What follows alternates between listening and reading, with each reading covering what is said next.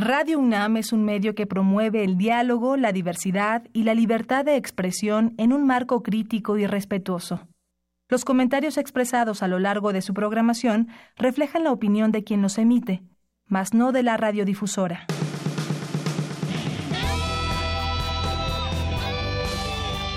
Prisma RU.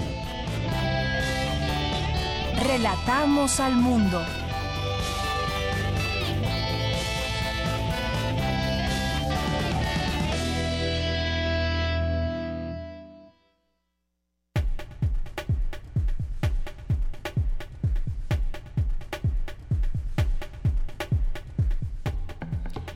Arrancamos el día de hoy aquí en Prisma RU. Gracias por su sintonía. Saludos a quienes nos siguen por 96.1 de FM. La una con cuatro. Mi nombre es Deyanira Morán. Bienvenidos sean todos ustedes a esta emisión de Prisma RU, en donde platicaremos de varias cosas como todos los días. Presentaremos información desde nuestros diferentes campus universitarios. Vamos a platicar de una alianza con universidades, la UNAM, que se ha reunido con distintos rectores a través de nuestro rector Enrique Graue con otras universidades muy importantes de Hispanoamérica, donde han firmado una alianza estratégica. También estaremos platicando sobre los temas que también nos preocupan. Tiene que ver con la inseguridad. El INEGI acaba de sacar algunas cifras en donde pues revela que muchos de nosotros no nos sentimos seguros en nuestras ciudades al caminar eh, por las calles, sobre todo algunas horas. Verlo también desde una óptica de, de la academia y de los ciudadanos. ¿Qué podemos hacer como ciudadanos que estamos a expensas del tema de la inseguridad? Ha crecido, es lo que revelan las cifras, y esto es preocupante. Platicaremos más adelante de este tema con el doctor René Jiménez Ornelas. Eh, también comentaremos sobre, bueno, nos enlazaremos hasta el Festival Internacional Cervantino en nuestra primera y segunda hora con nuestras compañeras Cindy Pérez Ramírez y Dulce García.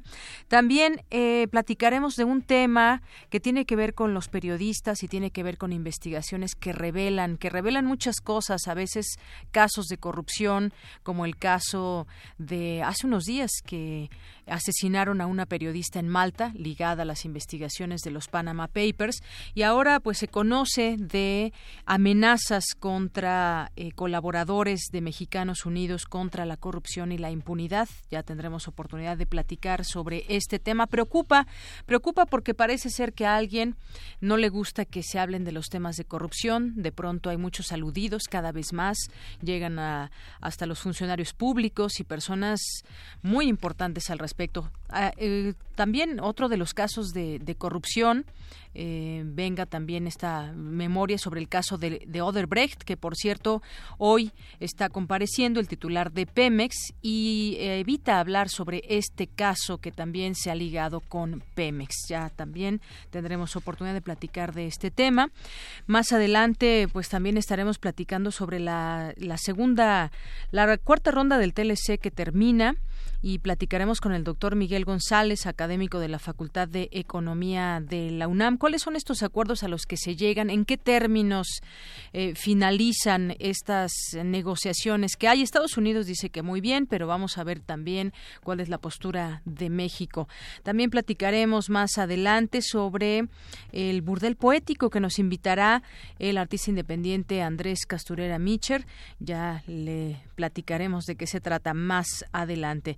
Y más notas que les tendremos también a nivel de nuestros campus universitarios, varias cosas que se van haciendo desde ahí. Tendremos información, por supuesto, de cultura más adelante, información de nacional y también algunos temas internacionales. En cultura más adelante Tamara nos tendrá una entrevista con Renata Becerril, directora del Abierto Mexicano de Diseño. Esto y más hoy aquí en Prisma RU. Vamos por lo pronto a nuestro resumen informativo. Relatamos al mundo. Relatamos al mundo. Y en este miércoles 18 de octubre del año 2017, desde la UNAM le relatamos al mundo que las universidades más importantes de Iberoamérica refrendan su integración académica para impulsar la doble titulación y redes de investigación. Más adelante mi compañero Jorge Díaz nos tendrá los detalles. Estudiantes de la Facultad de Ingeniería presentaron el automóvil eléctrico Calani, elaborado en la UNAM. El auto competirá en el Shell Eco Marathon el próximo noviembre en Sao Paulo, Brasil. Rosaura Martínez Ruiz, profesora del Colegio de Filosofía de la Facultad de Filosofía y Letras de la UNAM, recibirá uno de los premios de investigación 2017 para científicos jóvenes que otorga anualmente la Academia Mexicana de Ciencias. Advierten investigadores de la Facultad de Economía que la reconstrucción de las zonas por los sismos será superior a la estimada por el gobierno federal. En unos minutos también mi compañero Abraham Menchaca nos tendrá toda la información. En la Facultad de Ciencias Políticas y Sociales tiene lugar el segundo Congreso Internacional de Sociología Pre-Alas 2017. Más adelante, mi compañera Cristina Godínez nos tendrá los detalles. Y en nuestra información nacional, agentes de la Procuraduría General de la República cumplimentaron una orden de detención con fines de extradición contra el gobernador, el exgobernador de Tamaulipas, Eugenio Hernández.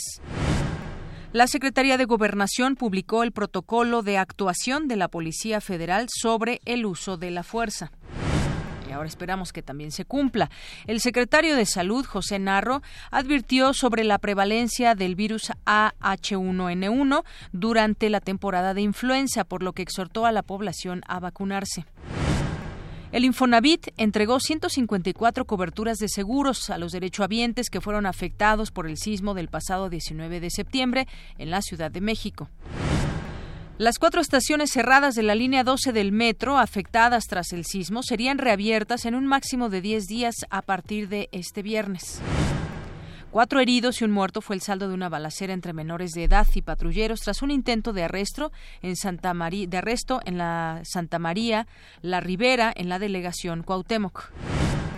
En los temas de economía, la Secretaría de Hacienda autorizó al gobierno capitalino redireccionar los 700 millones de pesos del Fondo de Aportaciones para la infraestructura social a las labores de reconstrucción.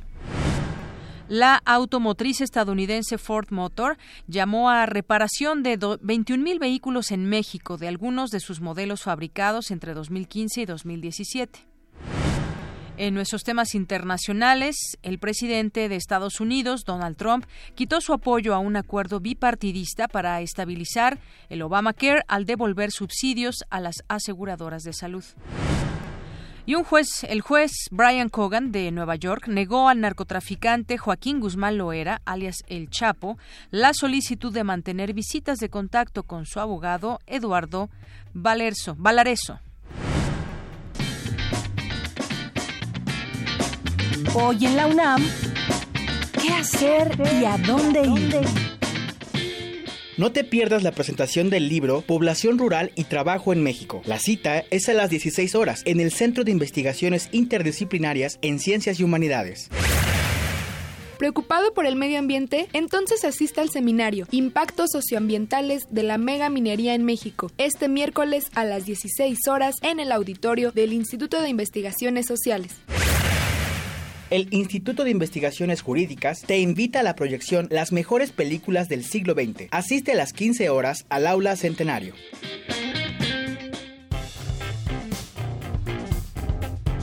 Campus RU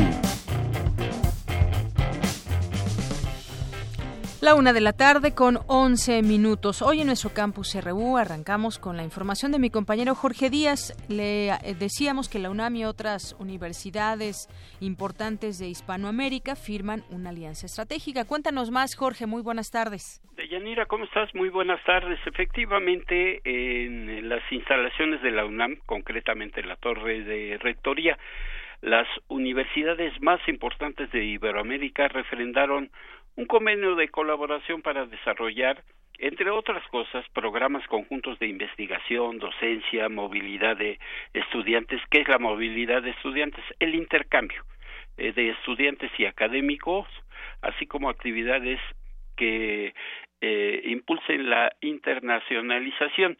En esta reunión que tuvo a cabo allá en Rectoría, a un año de su, creación, la Unión Iberoamericana de Universidades se consolida, dijo el rector que los logros de esta agrupación demuestran que se puede utilizar la potencialidad de estas instituciones para generar propuestas que ayuden en forma pentapartita entre esta casa de estudios y las universidades, te voy a mencionar las cinco que participan en este convenio, la de Buenos Aires, en Argentina, la de Sao Paulo, en Brasil, la de Barcelona, la Complutense de Madrid y, por supuesto, la UNAM. Escuchemos parte de lo que dijo el rector Enrique Graue durante esta reunión. Escuchemos.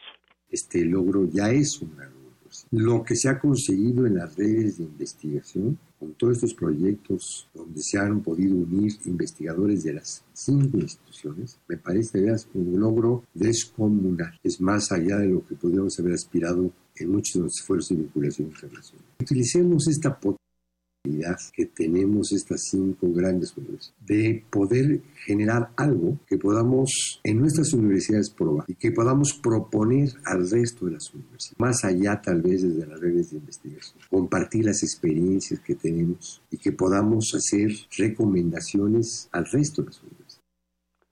Otras eh, actividades que se consolidan después de la firma de este convenio o el refrendo de este convenio de Yanira son eh, eh, pues actividades académicas de las escuelas itinerantes de posgrado, congresos y encuentros, un programa de doble titulación con todas las universidades que te he comentado y redes de investigación en áreas prioritarias y estratégicas donde se unen investigadores de las cinco universidades. Isabel Durán, representante de la Universidad Complutense de Madrid, detalló que a partir de la integración eh, se consolidaron lazos académicos gracias a actividades de estas escuelas itinerantes que te platico, posgrado, congresos y encuentros. Es necesario, dijo, utilizar las capacidades de estas universidades en temas de equidad de género, sustentabilidad y otros campos de impacto educativo y, social, compartir experiencias y ofrecer recomendaciones y posicionamientos eh, a otras instituciones de educación superior en todo el mundo. Eh, Alex, eh, por último, te comento que Alex Aguilar Vila, vicerrector de proyección de la Universidad de Barcelona, destacó la relevancia de esta sinergia que impulsa nuevas áreas de investigación compartidas con un promisorio futuro. Así es de que digitalización, redes de investigación, doble titulación, eh, intercambio en estas áreas prioritarias como puede ser posgrados y eh, cursos y encuentros fue lo que se logra con este convenio que se firma entre estas cinco instituciones, las cinco más importantes de eh, ámbito hispanoamericano. Eh, de lo que yo tengo de información. Muy bien, pues muchas gracias, muchas gracias Jorge. Importante que se hagan estos eh, estas alianzas estratégicas entre universidades. Muchas gracias. Gracias a ti. Y nos vamos ahora con mi compañera Cristina Godínez. En la Facultad de Ciencias Políticas y Sociales tiene lugar el segundo Congreso Internacional de Sociología y Ciencias Sociales pre-ALAS 2017. Adelante, Cristina. De Yanira Auditorio de Prisma RU, a finales de este año, en Uruguay, se realizará el 31 Congreso de la Asociación Latinoamericana de Sociología, mejor conocida como ALAS, bajo el título Las encrucijadas abiertas de América Latina, la sociología en tiempos de cambio. Y para ir preparando el terreno, en la Facultad de Ciencias Políticas y Sociales de la UNAM tiene lugar el segundo Congreso Internacional de Ciencias Sociales. La doctora Angélica Cuellar, directora de la facultad, habló de la importancia de este Congreso. Este importante evento se propone promover la participación de comunidades académicas en el campo de la sociología y otras disciplinas de las ciencias sociales y las humanidades como parte de los trabajos que se realizan en diferentes países. El Prealas México 2017 contará con la participación de 26 grupos de trabajo que abordan múltiples temáticas sobre los problemas que aquejan a nuestra región. Este esfuerzo se desarrollará a través de las siguientes mesas redondas. Los desafíos actuales de la sociología y las ciencias sociales en América Latina, crisis global, pobreza, riesgo y ambiente, la sociología y la teoría social ante la corrupción, la violencia, la seguridad y la militarización en América Latina, los retos de la educación en América Latina, América Latina, fin del siglo progresista, retos y perspectivas de la Universidad Latinoamericana, la sociología jurídica en América Latina, pueblos originarios, autonomías y comunidades, geopolítica y crisis global. La doctora Herminia Fokong, coordinadora y responsable del PRE-ALAS, dijo que hechos como los terremotos de septiembre y el proceso electoral del 2018 son temas que deben analizar desde la sociología. Imponiendo la impronta autogestiva de la solidaridad y el mutuo apoyo. Ya no solo se indignan, ya no solo no creen, parecen sacudirse el miedo y actúan. Este hecho merece ser reflexionado a fondo por las ciencias sociales domésticas, pues es un privilegio, como dijera Eric Hausbaum, no solo no ser espectador de una época ajena, sino protagonista o por lo menos historiador de un tiempo que también es nuestro. El segundo Congreso Internacional de Ciencias Sociales tiene lugar en la Facultad de Ciencias Políticas y Sociales en Ciudad Universitaria y concluirá el próximo 20 de octubre. Deyanira, este es mi reporte. Buenas tardes. Gracias, Cristina. Muy buenas tardes. Continuamos con los temas de nuestro campus. Eh, mi compañero Abraham Menchaca nos tiene información de lo que advierten investigadores de la Facultad de Economía, que la reconstrucción de las zonas afectadas por los sismos será superior a la estimada por el gobierno federal. Adelante, Abraham. Así es, Deyanira, buenas tardes. Un saludo a los amigos de Prisma RU. Y es que luego de que el presidente Enrique Peña Nieto diera a conocer que la reconstrucción de las zonas afectadas por los sismos del 7 y 19 de septiembre será de 45 mil millones de pesos, el investigador de la Facultad de Economía, Rolando Cordera, dijo que estos recursos no pueden ser a costa de otros renglones de la actividad pública. Creo que es el momento en que como universitarios le digamos al gobierno y a los diputados y senadores que la reconstrucción no puede ser a costa de otros renglones de la actividad pública que son indispensables para la vida eh, mexicana nacional. Me refiero a la educación, a la salud, a las comunicaciones y los transportes, que si se necesitan 45 mil, 50 mil, 100 mil millones de pesos adicionales, los extraigamos de una ampliación del presupuesto y de una revisión responsable y a fondo de la ley de ingresos en la que supuestamente se sustenta el presupuesto para 2018 y que no haya un recorte más,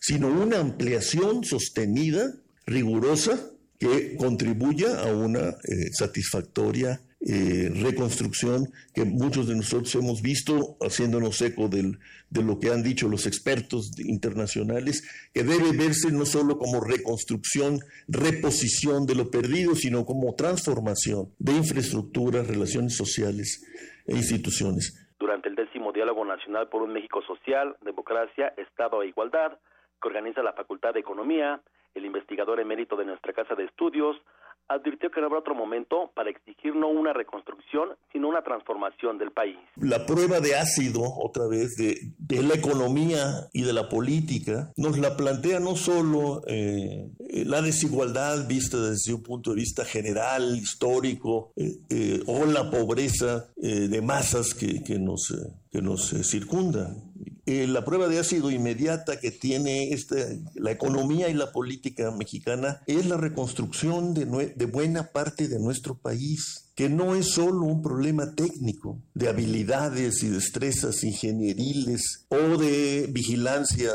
de que los recursos se usen bien. Es, va más allá de esto. Deyanira, parte de lo que se ha mencionado en este décimo Diálogo Nacional por México Social aquí en la Facultad de Economía.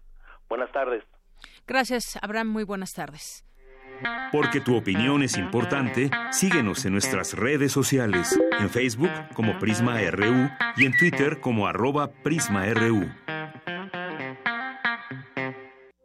Queremos escuchar tu voz. Nuestro teléfono en cabina es 55 36 43 39. Relatamos al mundo. Relatamos al mundo. Continuamos una de la tarde con 22 minutos. Vamos a platicar con Darío Ramírez, director de comunicación de Mexicanos contra la corrupción y la impunidad.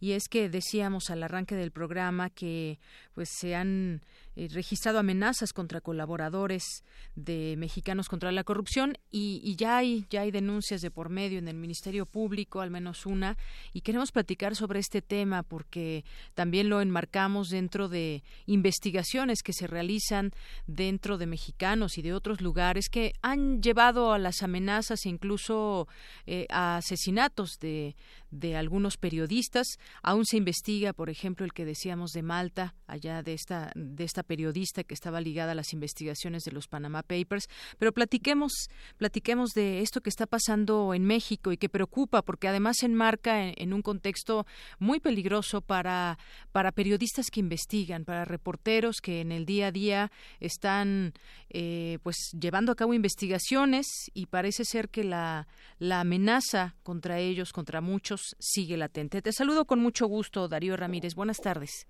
¿Qué tal? Muy buenas tardes. Bueno, pues quisiéramos platicar sobre este tema en particular. Ya hay una denuncia ante el Ministerio, Ministerio Público sobre un reciente caso que ya quedó registrado, ya hay un, un, número de expediente.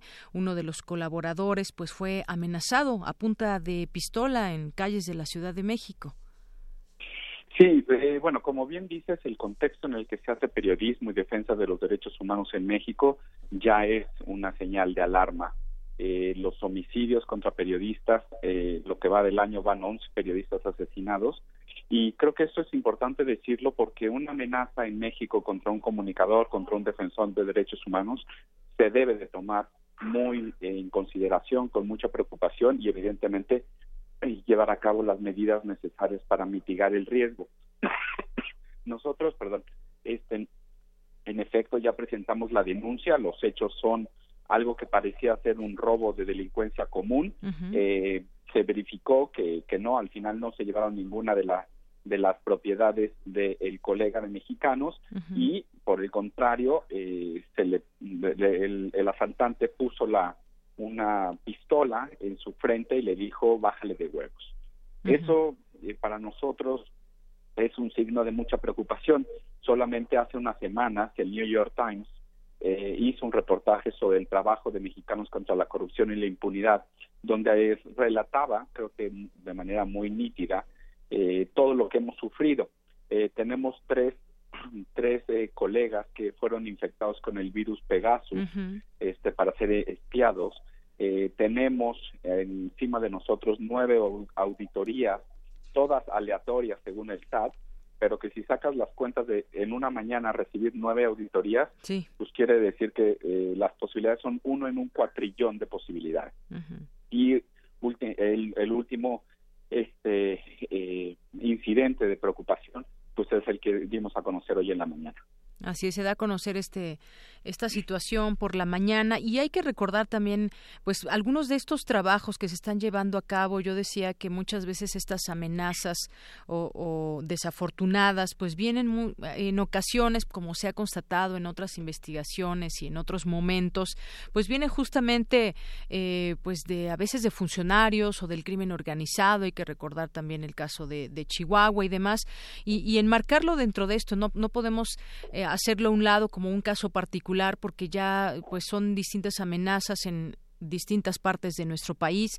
Este tema de que mencionabas del, del malware Pegasus, donde se espía a distintas personas, defensores de derechos humanos, periodistas también, y, y estos trabajos que ustedes llevaban, han llevado a cabo, decía yo, por ejemplo, este de la estafa maestra, hay que recordarlo, aquí tuvimos oportunidad de platicar también con ustedes y, y pues tratar de, de, de entender lo que, lo que sucede, lo que se revela. Obviamente ustedes tienen sus fuentes, tienen su forma de, de, investigar, pero estos en, marca ya han dado aviso también a, a, distintas organizaciones que están en defensa de los periodistas. ¿Qué reacciones hay hasta el momento? ¿Cómo, pues, eh, el miedo en que se vive hay que revelarlo por parte de muchos de los, de los periodistas en México? Sí, yo creo que ese es el problema. Mientras eh, la indefensión de los periodistas y defensores sea a los niveles en los que estamos hoy sufriendo, pues evidentemente uno hace su trabajo con mucha mucha mayor zozobra, este, porque el miedo lo que hace es generar un estado pues, de indefensión, es decir, si no hay una procuración de justicia, si no se castiga a los perpetradores, pues la zozobra de que si la amenaza será real o no, pues evidentemente tiene o influye de manera directa en el, en el trabajo que, que hacemos. Yo creo que lo que se está pidiendo a las instituciones públicas y como al como a las organizaciones, pues es de que tenemos que, que, romper este ciclo de impunidad, porque tener una prensa eh, silenciada, arrodillada, con miedo, pues estamos eh, carentes de una de las piezas fundamentales para el Estado de Derecho, que es la, la, libertad de prensa. Hoy por hoy, eh, una amenaza, pues uno puede decir, bueno, tal vez no pasa nada, voy a seguir pero si vemos el tablero y vemos los números de homicidios contra comunicadores, pues evidentemente la amenaza eh, tiene altas posibilidades de que eh, cumpla su cometido, que es el silencio. Así es, Darío. Y bueno, pues asusta que pese a avances que hay en transparencia en nuestro país, pues se sigan también presentando, por ejemplo, casos de, corrupción y que estos casos sean investigados, que se revelen eh, nombres, que se revelen formas de llevar a cabo estas acciones que lo podemos ver desde, desde alguna oficina gubernamental hasta los propios gobernadores. Ahorita tenemos pues varios que están eh, pues bajo un proceso muy puntual y también pues uno se llega a preguntar eh, a nivel de ciudadano también si hay ya un avance en transparencia, ¿por qué se siguen dando estas situaciones y por qué cuando se revelan, más allá de castigarse a las personas, se trata de intimidar a quien revela toda esta actividad? Bueno, yo creo que porque hoy por hoy muchos, la verdadera oposición al poder está en los en los periodistas y en los medios de comunicación que hacen un trabajo con estándares eh, eh, altos de periodismo. Creo que ese es la esos son los verdaderos diques que se ponen a la corrupción y a las personas que les gustaría no tener ningún tipo de escrutinio civil. Hoy por hoy lo que estamos eh, lo que estamos viviendo es una un ataque a aquellos que buscan hacer algo diferente, buscan señalar y buscan eh, poner en evidencia que no podemos ser un país miembro de la OCDE, un país de las eh, eh, economías más caras eh, del, del mundo, y tener problemas como que se amenaza a una organización que está haciendo su trabajo, que es brindar algo de luz a sistemas de corrupción que nos hacen un daño tremendo como sociedad y como Estado. Entonces, no hay ningún interés en en fortalecer ámbitos como el social, como el civil, eh, y que sean verdaderamente eh, actores fundamentales en nuestra democracia. Hoy está cooptado por el poder político, los mismos políticos se contestan, se van, se dicen, usan a medios de comunicación para su comunicación, pero al final no estamos logrando cambiar un estado de indefensión eh, que me parece preocupante y que es lo que debería deberíamos atender. Así es, este tema de el estado de indefensión que recae en la impunidad, eh, porque hemos visto algunos casos muy sonados más que otros, porque todos los, periodistas cuentan en, la lista, pero pues algunos que perseguían temas de, narcotráfico, delincuencia organizada, ahí está Javier Valdés, Miroslava Brich, donde pues no tenemos aún aún culpables, no tenemos aún investigaciones que nos revelen y además que nos revelen y que nos lleven a desmantelar esos grupos que están que están matando a periodistas. Decías la verdadera oposición son los periodistas y, quizá yo agregaría no no sé tú qué opinas también la labor de los ciudadanos de, de mantenernos más más informados y, y mantenernos también pues muy cercanos a estos temas de transparencia porque nosotros los ciudadanos también tenemos la posibilidad de preguntar a través de a través de internet y a través de esta oportunidad que se nos da acudir a alguna instancia para saber cómo se gasta el dinero un funcionario, por ejemplo. Tenemos que seguir empoderándonos como ciudadanos y por supuesto también la labor eh, extraordinaria que están haciendo muchos periodistas. No, completamente. Creo que es un, eh, pero es lo mismo. Es decir, un ciudadano, una organización que quiere hacer bien su trabajo, que agarra un, por ejemplo, una parte de la cuenta pública y le da seguimiento. Eh, eso está muy bien. El problema es eh, que, que no nosotros, la sociedad civil no es necesariamente el punto de inflexión para el cambio, porque el cambio es normativo, el cambio es político, y ahí es donde... Con partidos políticos. claro, nuestra clase política está completamente ausente con solo verborreas de lo que les convenga decir de acuerdo a los calendarios electorales, pero no estamos ante un, un, un acuerdo nacional que le dé una fisonomía completamente diferente a la que tenemos ahora. Así es. Y mencionaba este caso de los ciudadanos porque está este tema, por ejemplo, de la PGR de Raúl Cervantes, que en su momento pues hizo, hubo mucho, mucho ruido de parte de muchas agrupaciones de ciudadanos donde decían, bueno, pues que, cómo va a ser el fiscal así nada más eh, pasar de un cargo a otro, cuando pues este cargo pues sabemos que debe de tener características muy específicas sobre muchas eh, situaciones que pasarán por esta fiscalía. Y en ese sentido pues también hay, hubo mucho ruido en las redes sociales y demás, y poco a poco irse empoderando en estos temas, o sea, eh, organizarse quizás también y decir, bueno, pues por qué las cosas deben ser así, si no, si no se pone el dedo en el renglón, pues muchas cosas pasarían así de manera muy fácil.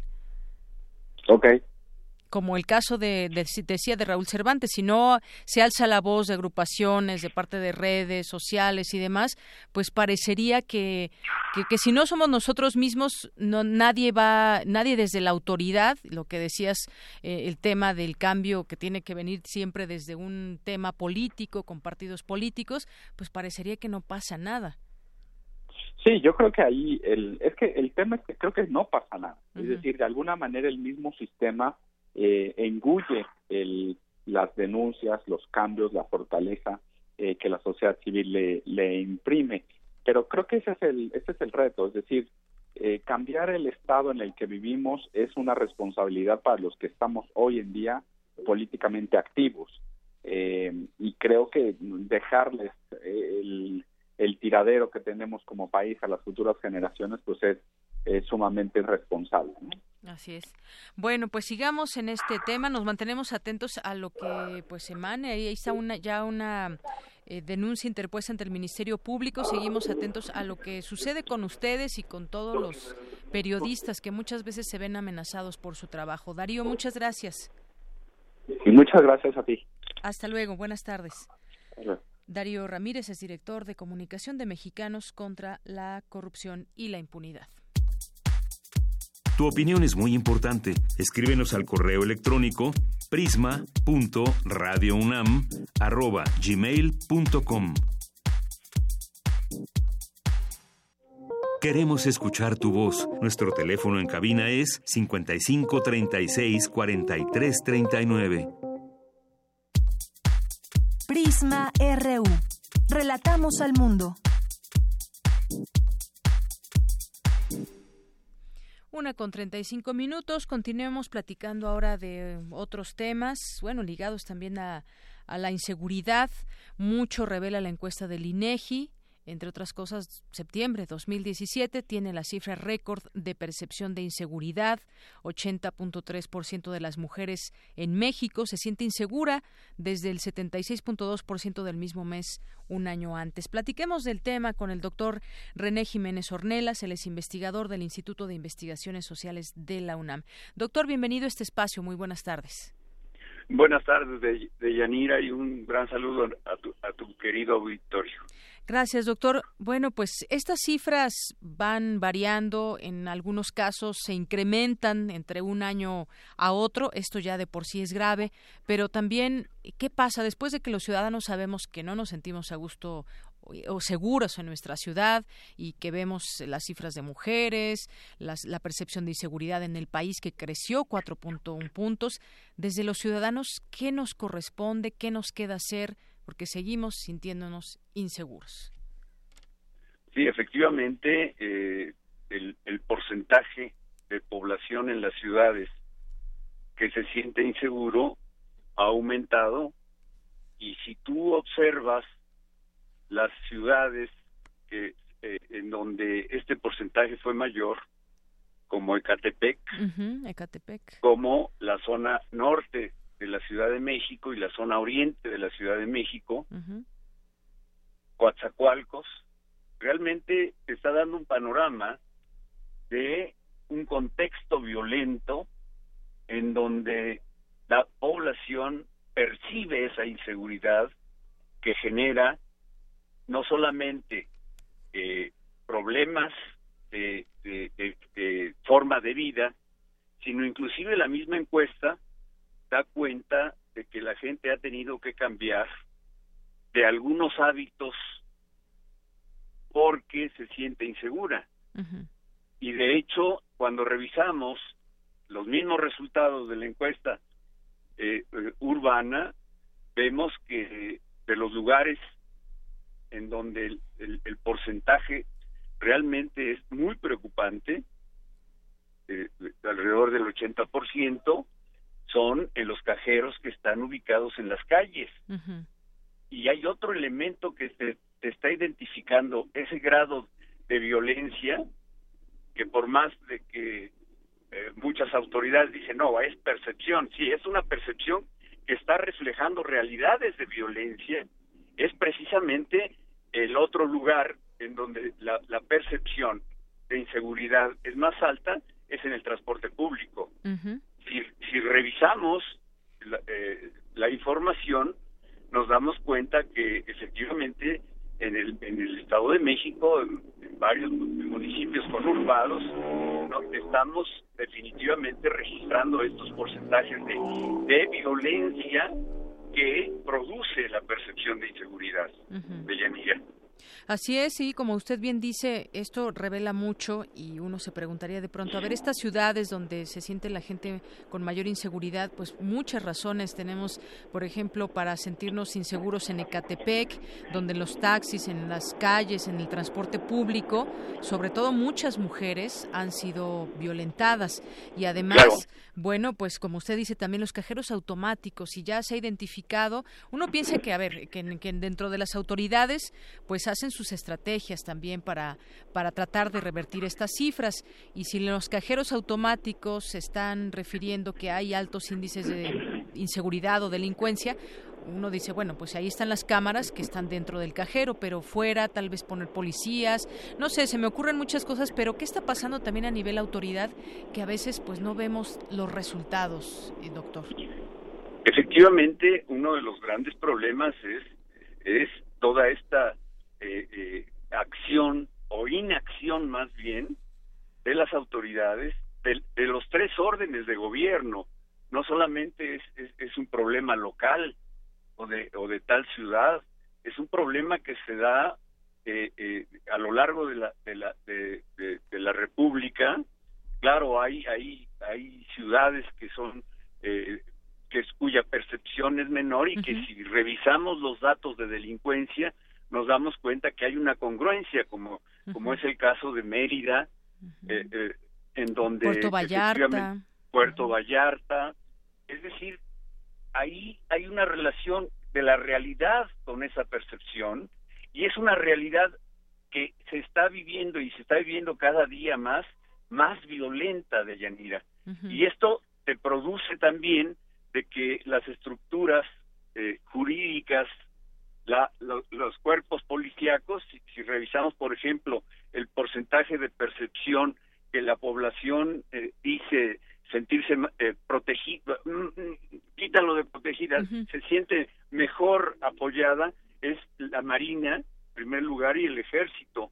Y los porcentajes eh, eh, no pasan el 50%, en donde se sienten no protegidos por policías, policías eh, estatales, municipales.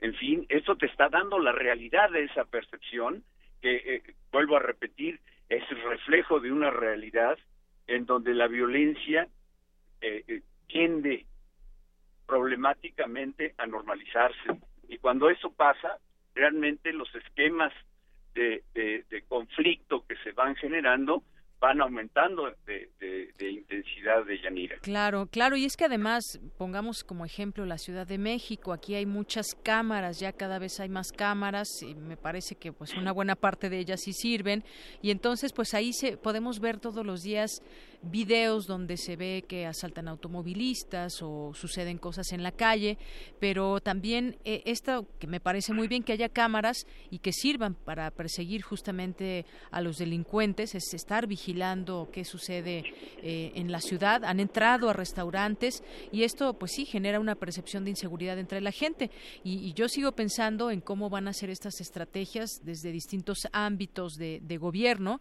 no solamente para mejorar la percepción de inseguridad, sino realmente para ayudar a que la inseguridad vaya menguando. Usted mencionaba Mérida, por ejemplo, donde la gente se siente más segura, está Puerto Vallarta, Piedras Negras, eh, Saltillo, Durango y San Francisco de Campeche. Y, bueno, los lugares más inseguros, decía usted, los cajeros automáticos, pero también está la propia vía pública. El caminar por las calles nos hace sentir inseguros, sobre todo a ciertas horas. El transporte público, a cuánta eh, cuántas personas no le han quitado ahí sus, su cartera, su, su teléfono celular, en las calles que habitualmente usamos y el banco, el mismo banco, doctor. Claro, y esto te está, te está reflejando realmente una inactividad por parte de, los que tienen la, el, deber, la, obligación de, generar seguridad, que es uno de los de los principales elementos de compromiso que debe de tener un Estado, una autoridad. Y en ese sentido, lo que está reflejando es precisamente que eh, eh, esto no se está dando. Al contrario, no se siente ese compromiso de parte de la autoridad, así lo percibimos muchos. Exactamente. Y esto entonces te, te, vincula a situaciones que, que están relacionadas en términos de conflicto social, de, inclusive hay, hay un elemento que se está presentando en varias regiones del país, no en todo el país, pero en varias regiones sí, de que la población eh, eh, toma la justicia por su propia mano, que eso eh, nadie está de acuerdo con, con eso, excepto que la población tiene que recurrir a ello porque realmente tiene una, una inseguridad, no solamente percepción, sino que vive cotidianamente los problemas de delincuencia, robo, como, como bien lo señalas, pero también eh, extorsiones que se dan en, en, la Ciudad de México, en el Estado de México, etcétera, ¿ves? Así es. Pues ahí están estas cifras que siguen preocupando y parecería ser que cada año pues varían uno o dos puntos, se incrementan por lo general y que pues lo que quisiéramos saber también es eh, tener noticias de cómo va bajando la delincuencia, poco a poco, pero que se vaya bajando. Esto hasta el momento, pues no podemos hablar de, de ello en este momento. Eh, por supuesto, al contrario, lo que estamos viendo es que eh, este, este grado de violencia, de delincuencia que se, que se, que se, que se está generando en, en ciudades de la República Mexicana, pues te está, te, está dando una proyección en donde todo esto que se, se nos dijo, por más que que la autoridad federal, diga que, los mexicanos a, todos decimos que es la corrupción. En realidad, la realidad es que la corrupción es uno de los binomios que está funcionando con la impunidad y que genera más violencia de. Federal, estatal y municipal, que ahí tendrían que estar todos coordinados, pero pues de pronto no vemos esa coordinación. Y ya no digamos a nivel municipal en muchos lugares donde de plano pues la gente hasta tiene que cambiar de, de lugar de residencia porque no hay no hay quien lo salve. Pero bueno doctor pues muchas gracias por platicar con nosotros sobre estos temas eh, darnos una perspectiva también de lo que debería ser que es pues ponerse a trabajar todos desde autoridades y nosotros también pues generar también en estas cifras siempre levantar la denuncia cuando tengamos algo que denunciar algún robo alguna situación en la que estemos inmiscuidos. No y, y, estar siempre atento para poder evaluar las acciones que obligatoriamente tendrían que generar las autoridades de los tres niveles de gobierno Así es, los tres niveles de gobierno. Pues doctor, muchas gracias por estas palabras y estas reflexiones que hace junto con nosotros aquí en Prisma RU de Radio UNAM. Eh, no, al contrario, muchas gracias por la invitación. Mm, buenas tardes. Buenas tardes. El doctor René Jiménez Ornelas es investigador del Instituto de Investigaciones Sociales de la UNAM. Habíamos dicho las, las ciudades con menor percepción de inseguridad, pero las que más, mencionábamos algunas, pero están aquí todas eh, de mayor a menor. Villahermosa, Coatzacoalcos, la zona norte de la Ciudad de México, Reynosa, Ecatepec de Morelos y el oriente de la capital del país. Esto es parte de las cifras que se revelan desde el INEGI con respecto al tema de la inseguridad. Porque tu opinión es importante, síguenos en nuestras redes sociales, en Facebook como Prisma RU y en Twitter como arroba PrismaRU.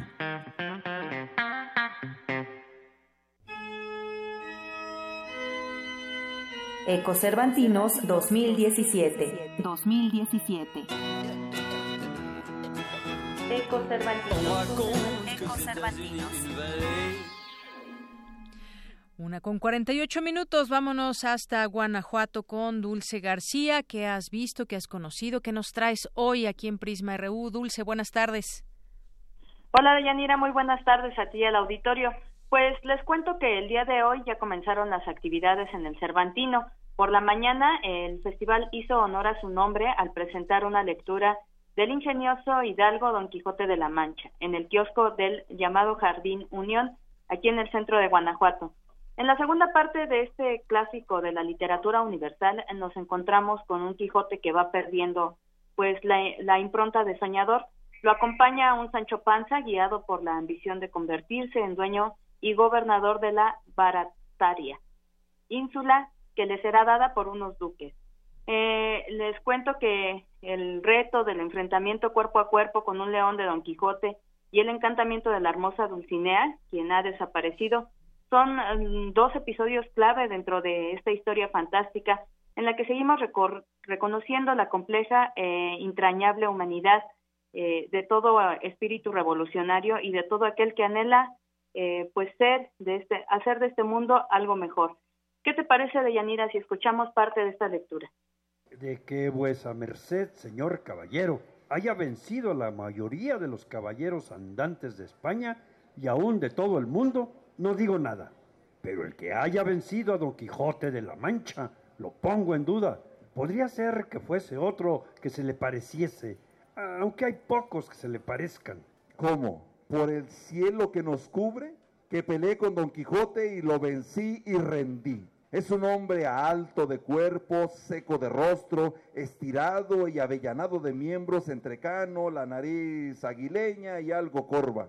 Aquí está mi espada que le hará dar crédito a la misma incredulidad. Sosegaos, señor caballero, y escuchad lo que os quiero decir. Habéis de saber que ese Don Quijote que decís es el mayor amigo que tengo en este mundo, y tanto que podré decir que lo tengo por mi misma persona. Aquí está el mismo Don Quijote que la sustentará con sus armas a pie o a caballo o de cualquier suerte que os agrade. Pues nunca faltan, Dulce, estas lecturas en el marco del Cervantino que podemos encontrar mm. al paso de las caminatas que uno hace por esta bella ciudad. Así es, Deyanira, un clásico de la literatura universal que no nos podemos perder y esta es una buena forma de difundirlo, sobre todo eh, entre los jóvenes. Y bueno, también te cuento que ayer por la tarde se presentó la obra 42 Imposible, en la que el coreógrafo Mauricio Nava eh, pues aboga por hacer eso a lo que pocos coreógrafos se atreven, que es tocar lo humano sin miedo a la risa franca. Eh, vamos a escuchar la información que preparamos al respecto. ¿Qué te parece? Adelante.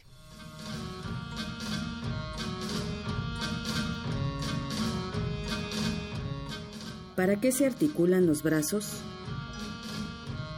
Todos sabemos que las plantas no pueden articular los brazos, porque no tienen brazos. Sin embargo, es necesario articular los brazos para tomar un café, para rascarse, para cargar algo o simplemente para abrazar.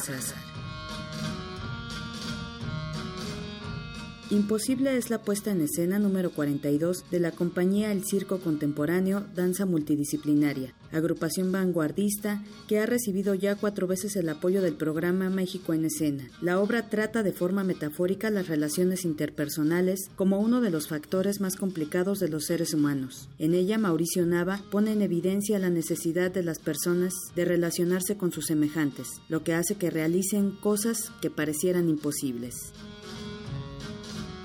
¿Por qué en ocasiones no podemos reflexionar? ¿Por qué en ocasiones no podemos aceptar los errores? ¿Por qué en no podemos pedir perdón? porque no somos plantas. Las plantas no reflexionan, no aceptan los errores y jamás piden perdón. La propuesta 42, imposible, resalta esas disyuntivas catastróficas que impiden al ser humano relacionarse con los demás. A través de esta obra, Mauricio Nava expresa que a la hora de acercarnos al otro, es imposible que exista lo imposible. Creo que nadie quisiera ser una planta, porque no podría articular los brazos. Al menos yo no quisiera ser una planta. Y así, tres danzantes asemejaron por momentos el ser una planta, para darse cuenta que aunque a ratos todos quisiéramos ser una planta, buscaríamos la forma de hacer lo que ella no puede, abrazarnos. Para Radio UNAM, Dulce García. Pobre planta, realmente pobre planta, no puede abrazar. Muy bien, Dulce, pues ahí ya escuchamos 42 imposible estas disyuntivas catastróficas. Así es, Deyanira, que pues además de la amplia oferta de actividades que tiene el Cervantino, como se puede escuchar, pues también nos pone un poco a reflexionar sobre las relaciones que entre, entre nosotros mismos, entre la gente aquí en el país. Y bueno, seguiremos pendientes de las actividades del Cervantino. Hoy ya estamos listos para el concierto que ofrecerá eh, por la tarde-noche a la Claire Ensemble, eh, que es hip hop de Quebec. De Quebec. Muy bien, pues ya estaremos atentos. Ya mañana nos cuentas qué tal estuvo. Así es. Muchas gracias, Dulce. Gracias a ustedes. Buenas tardes. Hasta luego. Muy buenas tardes. Cultura RU.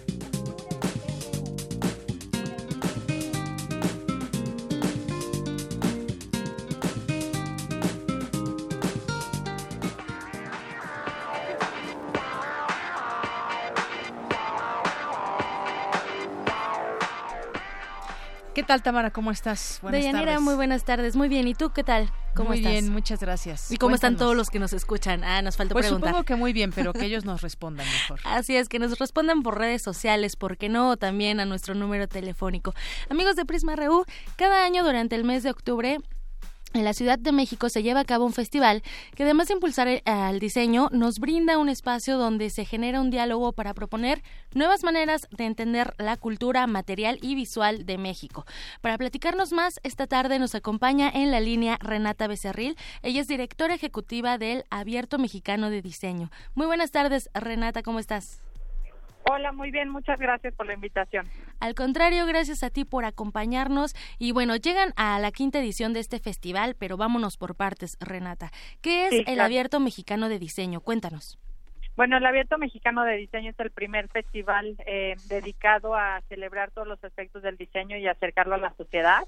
Eh, es un festival incluyente, es un festival democrático que permite eh, a todos eh, sumar las colecciones, las acciones, los pensamientos más recientes de las disciplinas en México, de las disciplinas creativas, y es ya en su quinta edición eh, una plataforma indispensable de lanzamiento, de difusión del diseño en México.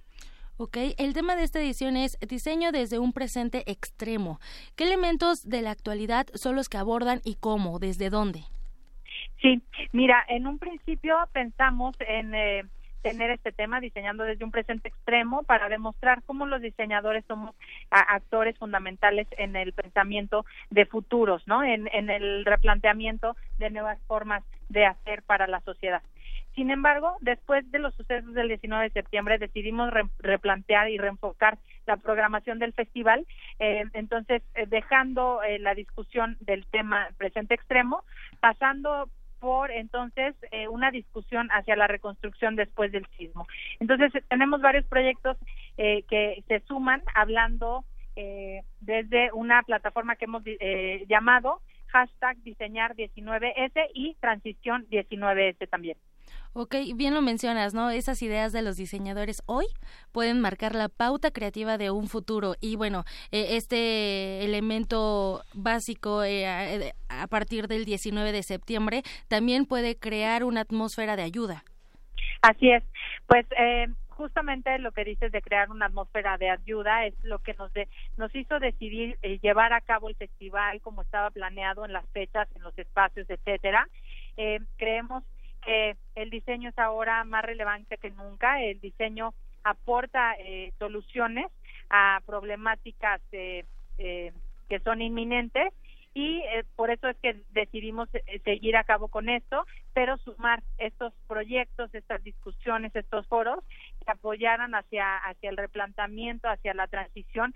Nosotros este, creemos que no debemos regresar a la normalidad, sino debemos seguir en un permanente cambio, en una permanente transformación y justamente esto la transformación es lo que estaremos viendo con los proyectos, exhibiciones, pláticas, conferencias eh, en relación a 19S y pensando siempre en cómo generar eh, futuros más sustentables.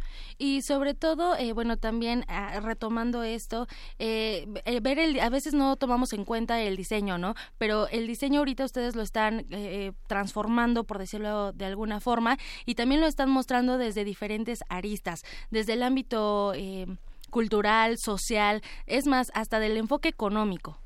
Así es. Muy bien. Pues eh, nosotros estamos seguros que el diseño, eh, porque lo, lo, vemos cada día, afecta en, en, en, toda la vida cotidiana de las personas, ¿no? Eh, el diseño es parte de nuestra vida, el diseño está en todo y puede afectar positivamente si está bien pensado, es lo que queremos hacer en el festival poner al descubierto cómo el diseño bien pensado, el diseño mexicano aporta a nuestra a nuestro mundo y entorno material y visual. Y cómo el diseño también puede crear una identidad, ¿no? Así es también. Muy bien. Renata, ¿cuáles son las coordenadas del Abierto Mexicano de Diseño?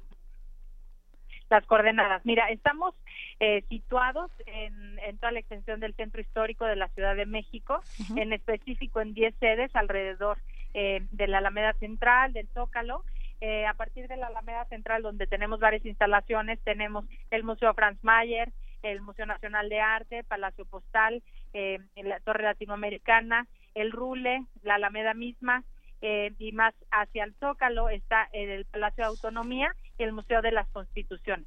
Muy bien, el Palacio de la Autonomía de la UNAM también es sede de este abierto mexicano. Muy bien, Renata, pues entonces así, es. A partir de hoy y hasta el 22 de octubre tenemos una cita con el diseño vista desde diferentes ángulos y durante cinco días. Hay que mencionar también que el acceso es libre, ¿verdad? Así es, el festival siempre está, ha sido pensado eh, para ser una plataforma democrática, para acercar el diseño a la sociedad. Todas nuestras nuestros eventos en la programación son gratuitos, salvo algunos que, que los participantes generan como talleres. En algunos casos hay costo, en, en muchos no.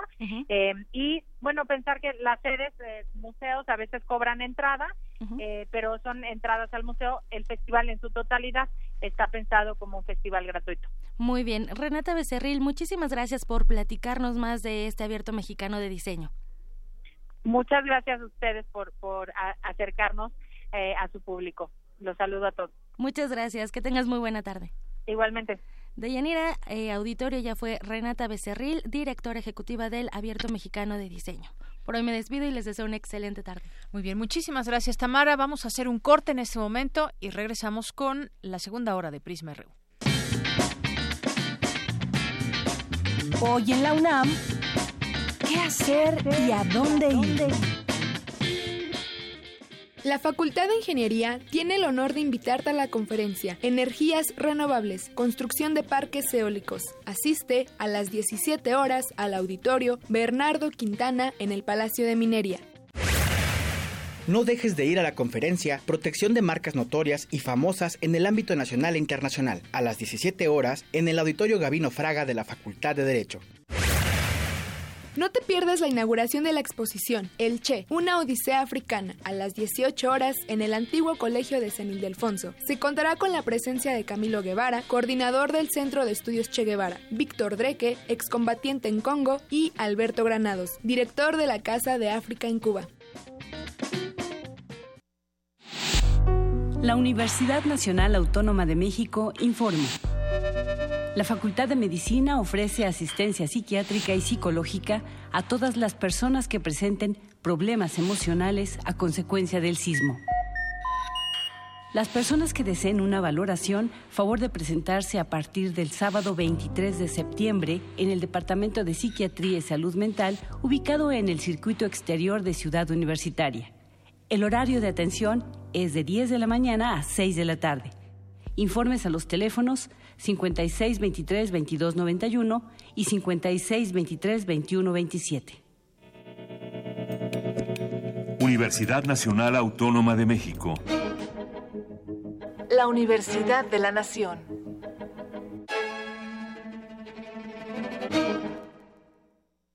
Tu vida y la de tu familia es lo más importante. Si detectas grietas de más de un centímetro en tu casa, ten cuidado, aléjate de esa zona y contacta Protección Civil de tu localidad. Haz las reparaciones que se necesiten para tu seguridad. Recuerda que después de un sismo fuerte pueden presentarse otros llamados réplicas que podrían hacer que falle una construcción debilitada. La prevención comienza en casa y es tarea de todos. Prepárate e infórmate para actuar ante cualquier situación de emergencia. Prevenir es vivir.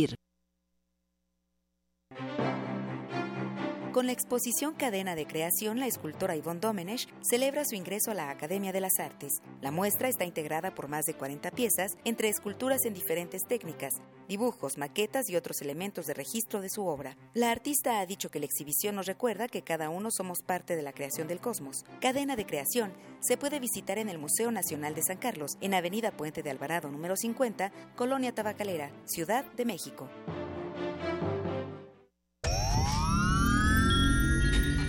10 frasquitos de gel desinfectante, 8, 7, 6 5 4 caldos de cultivo, 2 compostas, un invernadero sonoro. En este ambiente se experimenta la nueva música en compañía de sus creadores. Cultivo de ejercios, frescura en la flora musical. Lunes y jueves, 21 horas, por el 96.1 de FM. Radio UNAM.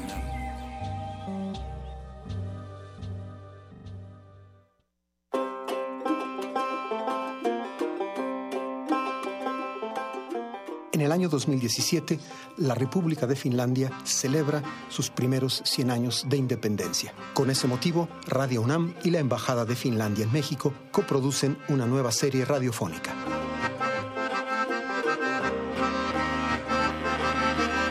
Soy Juan Arturo Brennan y los invito a escuchar Finlandia, 100 años, 100 músicas.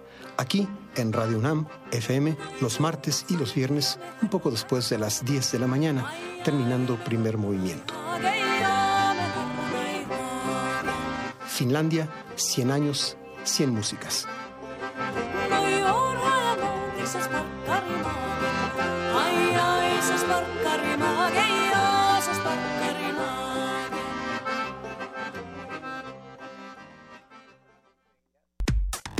Relatamos al mundo. Relatamos al mundo.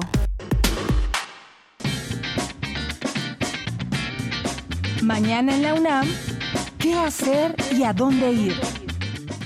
Si eres de los que cuida su salud emocional, entonces no te puedes perder la sesión general Depresión, la cual es coordinada por la Dirección General de Atención a la Salud. Asiste a las 12 horas al auditorio Dr. Samuel Ramírez Moreno. ¿Interesado en lograr convencer a los demás? Entonces no dejes pasar la conferencia La retórica cristiana Diego Valdés a las 12 horas en el aula 8 del Instituto de Investigaciones Filológicas. El Instituto de Investigaciones Jurídicas estará encantado de que asistas a la conferencia Agricultura y Normatividad a las 9 horas en el auditorio Dr. Héctor Fix Zamudio.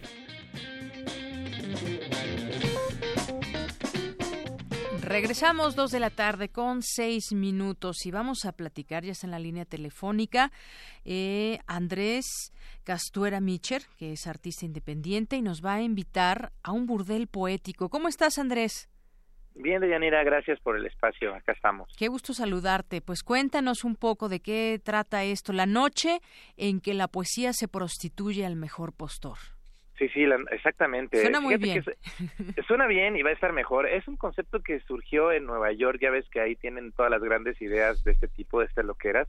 Y eh, la idea fue eh, dar la poesía en formatos un poco, bajarlo un poco de este eh, Olimpo en el que se tiene a, la poesía y, a los poetas, hacer algo un poco más lúdico y sobre todo jugar con, con este doble sentido de, del burdel y de, la prostitución.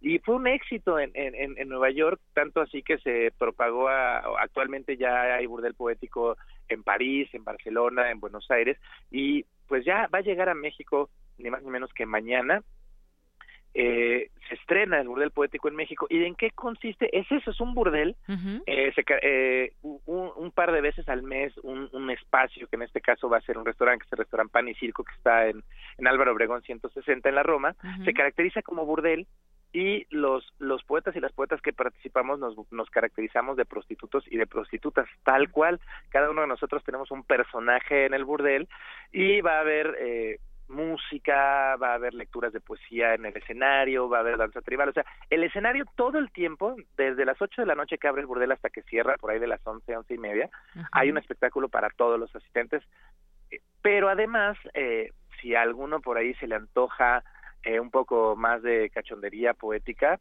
puede pagar un privado. ¿Un privado de poesía? Un privado de poesía tú pagas una módica cantidad, que creo que son 50, 60 pesos, no recuerdo ahorita, vas con la matrona porque tenemos a nuestra madame, que es la madame Luis P, que es la que nos madrotea a todos, ah, y compras, y dices, con tal poeta, y entonces pagas y ese poeta te va a llevar a un rincón privado y te va a leer al oído, ¿cómo ves? Muy bien, pues sí, porque aquí veo 12 poetas, una noche y un objetivo, meterte la poesía por el oído. Así es. Así nos vamos a dejar engatusar por la poesía. y además que son poetas de varias... Lo padre es que es, un abanico de, de varias... Son varias voces, ¿no? Varias tendencias, varios temas. Y lo padre es que tú estás viendo en el escenario a los, a los poetas y pues el que ahora sí que el que te gusta te lo llevas en privado, Yanira. Y la verdad es que a mí, a mí me tiene muy emocionado la, la, la idea. La verdad es que cuando me no me acababa no me habían acabado de invitar cuando yo ya había aceptado porque la verdad me me gusta eso de andar pirujeando poéticamente. Y, oye, suena emocionante, ¿no? Sí, suena emocionante. Y además aquí en este cartel donde vienen las fotografías, ahorita lo vamos a, publicar para invitar, ¿eh? Y que la gente vaya haciendo, pues, viendo a, a, quién, por quién pagará este privado. De una vez puede pagar, estamos con muy poca ropa. Bueno, así vamos a estar. Sí, es lo que veo. Bueno, nada más se les ve un poquito de los hombros, algunos del cuello hacia arriba, pero sí se ve. Ah, no, abajo, abajo sí traemos un par de trapitos. Ah, bueno. Tampoco se trata de que se vaya la gente, la idea es que se quede. Muy bien. Bueno, pues ahí está. ¿Y es cuándo se lleva a cabo? Recordar nada más. Mañana. Mañana, mañana, jueves 19, a partir de las 8 de la mañana, se abren las puertas del burdel. La siguiente función del burdel va a ser eh, eh, el 9 de noviembre y el, el 16 de noviembre y el 7 de diciembre. O sea, solo hay cuatro fechas este año. Sí. Porque, este, pues hay que, primero hay que crear expectativa. En realidad va a ser una vez al, al mes. Ajá pero esta vez vamos a tener estas estas cuatro funciones, pero el, lo bonito de que se avienten a ir mañana es que les va a tocar ser, así como nosotros y, y, las, las chicas que están en el burdel somos pioneros y pioneras de este proyecto en México, pues quienes se avienten a ir mañana van a ser pioneros también de este proyecto, se, podrán decir que fueron los primeros asistentes al burdel poético en México. Bueno, ya después nos platicas qué tal les fue, esperemos que muy bien. Mañana, 19 pues de octubre, a las 8 de la noche, en Pan y Circo, en Álvaro Obregón 160, ahí en la colonia Roma, nos decían por aquí, ¿tienen alguna página, algún lugar donde podamos seguir? Sí, hay una página, incluso los, mira, los boletos se consiguen en, Boletia, que ya sabes que es el mix-up de los pobres, y que ha funcionado muy bien. Eh, se meten a Boletia, y en Boletia, en boletia.com, ponen Burdel Poético MX. Porque si no los va a mandar a Barcelona. Bueno, no, porque Boletia solo es en México. y en la página y en Facebook, en nuestras redes sociales ponen Burdel Poético MX ahí estamos, eh, así estamos en todas las redes sociales y en, concretamente en el Facebook del Bordel Poético MX hay un evento donde todavía hoy pueden conseguir algunas promociones. Me parece que el boleto, en vez de 250, que es la entrada que incluye además de la entrada al espectáculo, incluye un privado gratis y una cerveza, pero creo que hoy hay un descuento, creo que hoy todavía están 210 y ahí en el evento vienen todos los datos y también ahí mismo en el burdel, en, el, en la página del burdel pueden ver videos que hemos estado subiendo todos los, los prostipoetas y ahí vienen como tú, y las fotos, aunque en, el banner general se ven muchos, ahí en, el, en la página del burdel está como las fotos más, más a detalle de cada uno de nosotros. Perfecto. Oye, ¿y, la, y los, los poemas son eh, de ustedes? ¿De quién son los poemas? Sí, sí, no, ah, no, importante que te, ah. agradezco la pregunta porque eso es importantísimo todos los que estamos ahí, todas las que están ahí, son obras de creación propia. O sea, todo lo que vamos a estar leyendo, no podríamos estar prostituyendo lo de alguien más porque entonces sería trata de versos. Exactamente.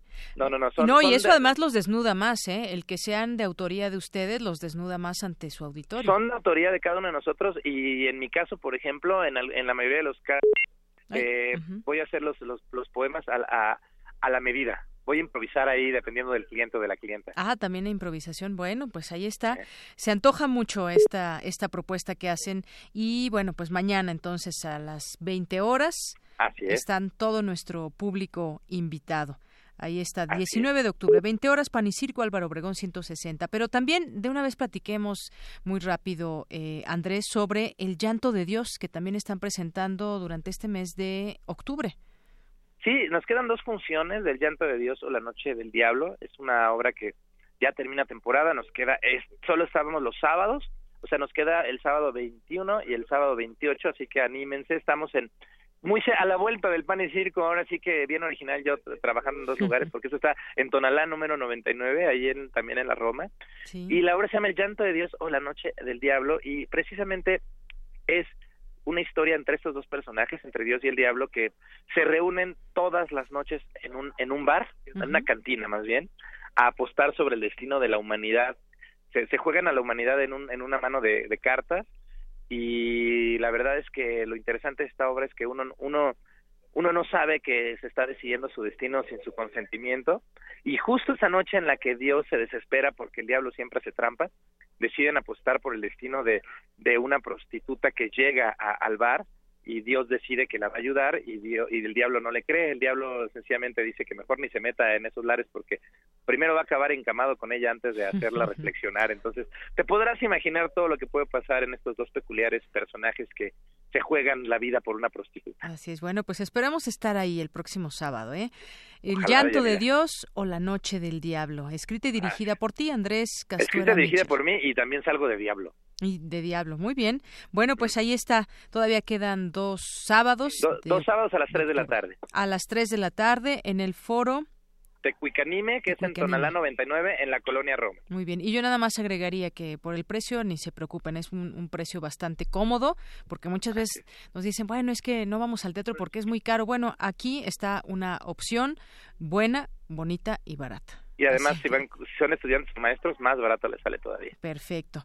Pues ahí está Andrés Castuera Micher. Muchas gracias por invitarnos aquí en este espacio a estos eventos y bueno, pues ya estaremos pendientes de lo que de lo que siga en el futuro. Gracias, Deyanira. Un abrazo. Un abrazo, hasta luego. Hasta luego. Buenas tardes, Andrés Castuera Micher, que es un artista independiente y nos invita a este burdel poético y a esta obra, El llanto de Dios o La noche del diablo. Dos con catorce minutos. Queremos escuchar tu voz. Nuestro teléfono en cabina es 55 36 43 39. Porque tu opinión es importante, síguenos en nuestras redes sociales, en Facebook como Prisma RU y en Twitter como arroba PrismaRU.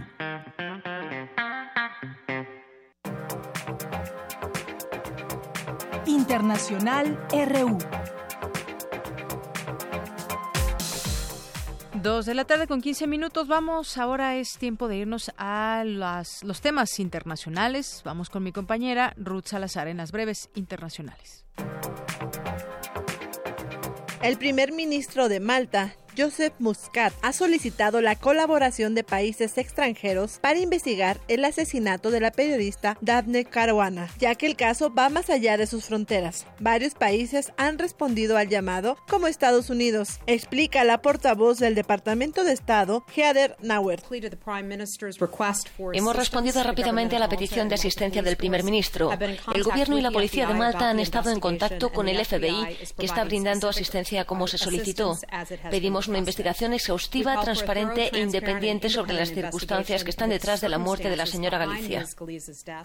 El presidente español Mariano Rajoy pidió nuevamente al catalán Carles Puigdemont que aclare si declaró o no la independencia, ya que su gobierno pondera la aplicación del artículo 155, que pondría al autogobierno catalán bajo control directo del Ejecutivo. Yo lo único que le pido al señor Puigdemont es que actúe con sensatez, que actúe con equilibrio, que ponga por delante los intereses generales de todos los ciudadanos, del conjunto de los españoles y del conjunto de los catalanes. Simplemente, y no es tan difícil, es responder a una pregunta. ¿Ha declarado usted o no la independencia de Cataluña? Porque comprenderá usted que si ha declarado la independencia de Cataluña, el Gobierno está obligado, porque así lo dice la Constitución, a actuar de una forma y si no lo ha hecho, pues podremos hablar aquí en el Parlamento.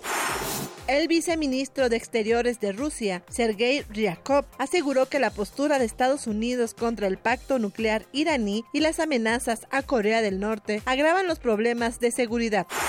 Vladimir Padrino, ministro de la Defensa en Venezuela, calificó como miserables las declaraciones emitidas por el secretario general de la Organización de Estados Americanos, Luis Almagro, en relación con los resultados de los comicios regionales. Parte de estas palabras las escucharemos a continuación. La Secretaría General de la OEA rechaza todos los actos ilegítimos convocados por gobiernos ilegítimos y condena especialmente, una vez más, los abusos a los derechos civiles y políticos del pueblo venezolano por parte del rey. No se pueden reconocer los resultados de una elección en un país en el cual no existen garantías para el ejercicio efectivo de la democracia.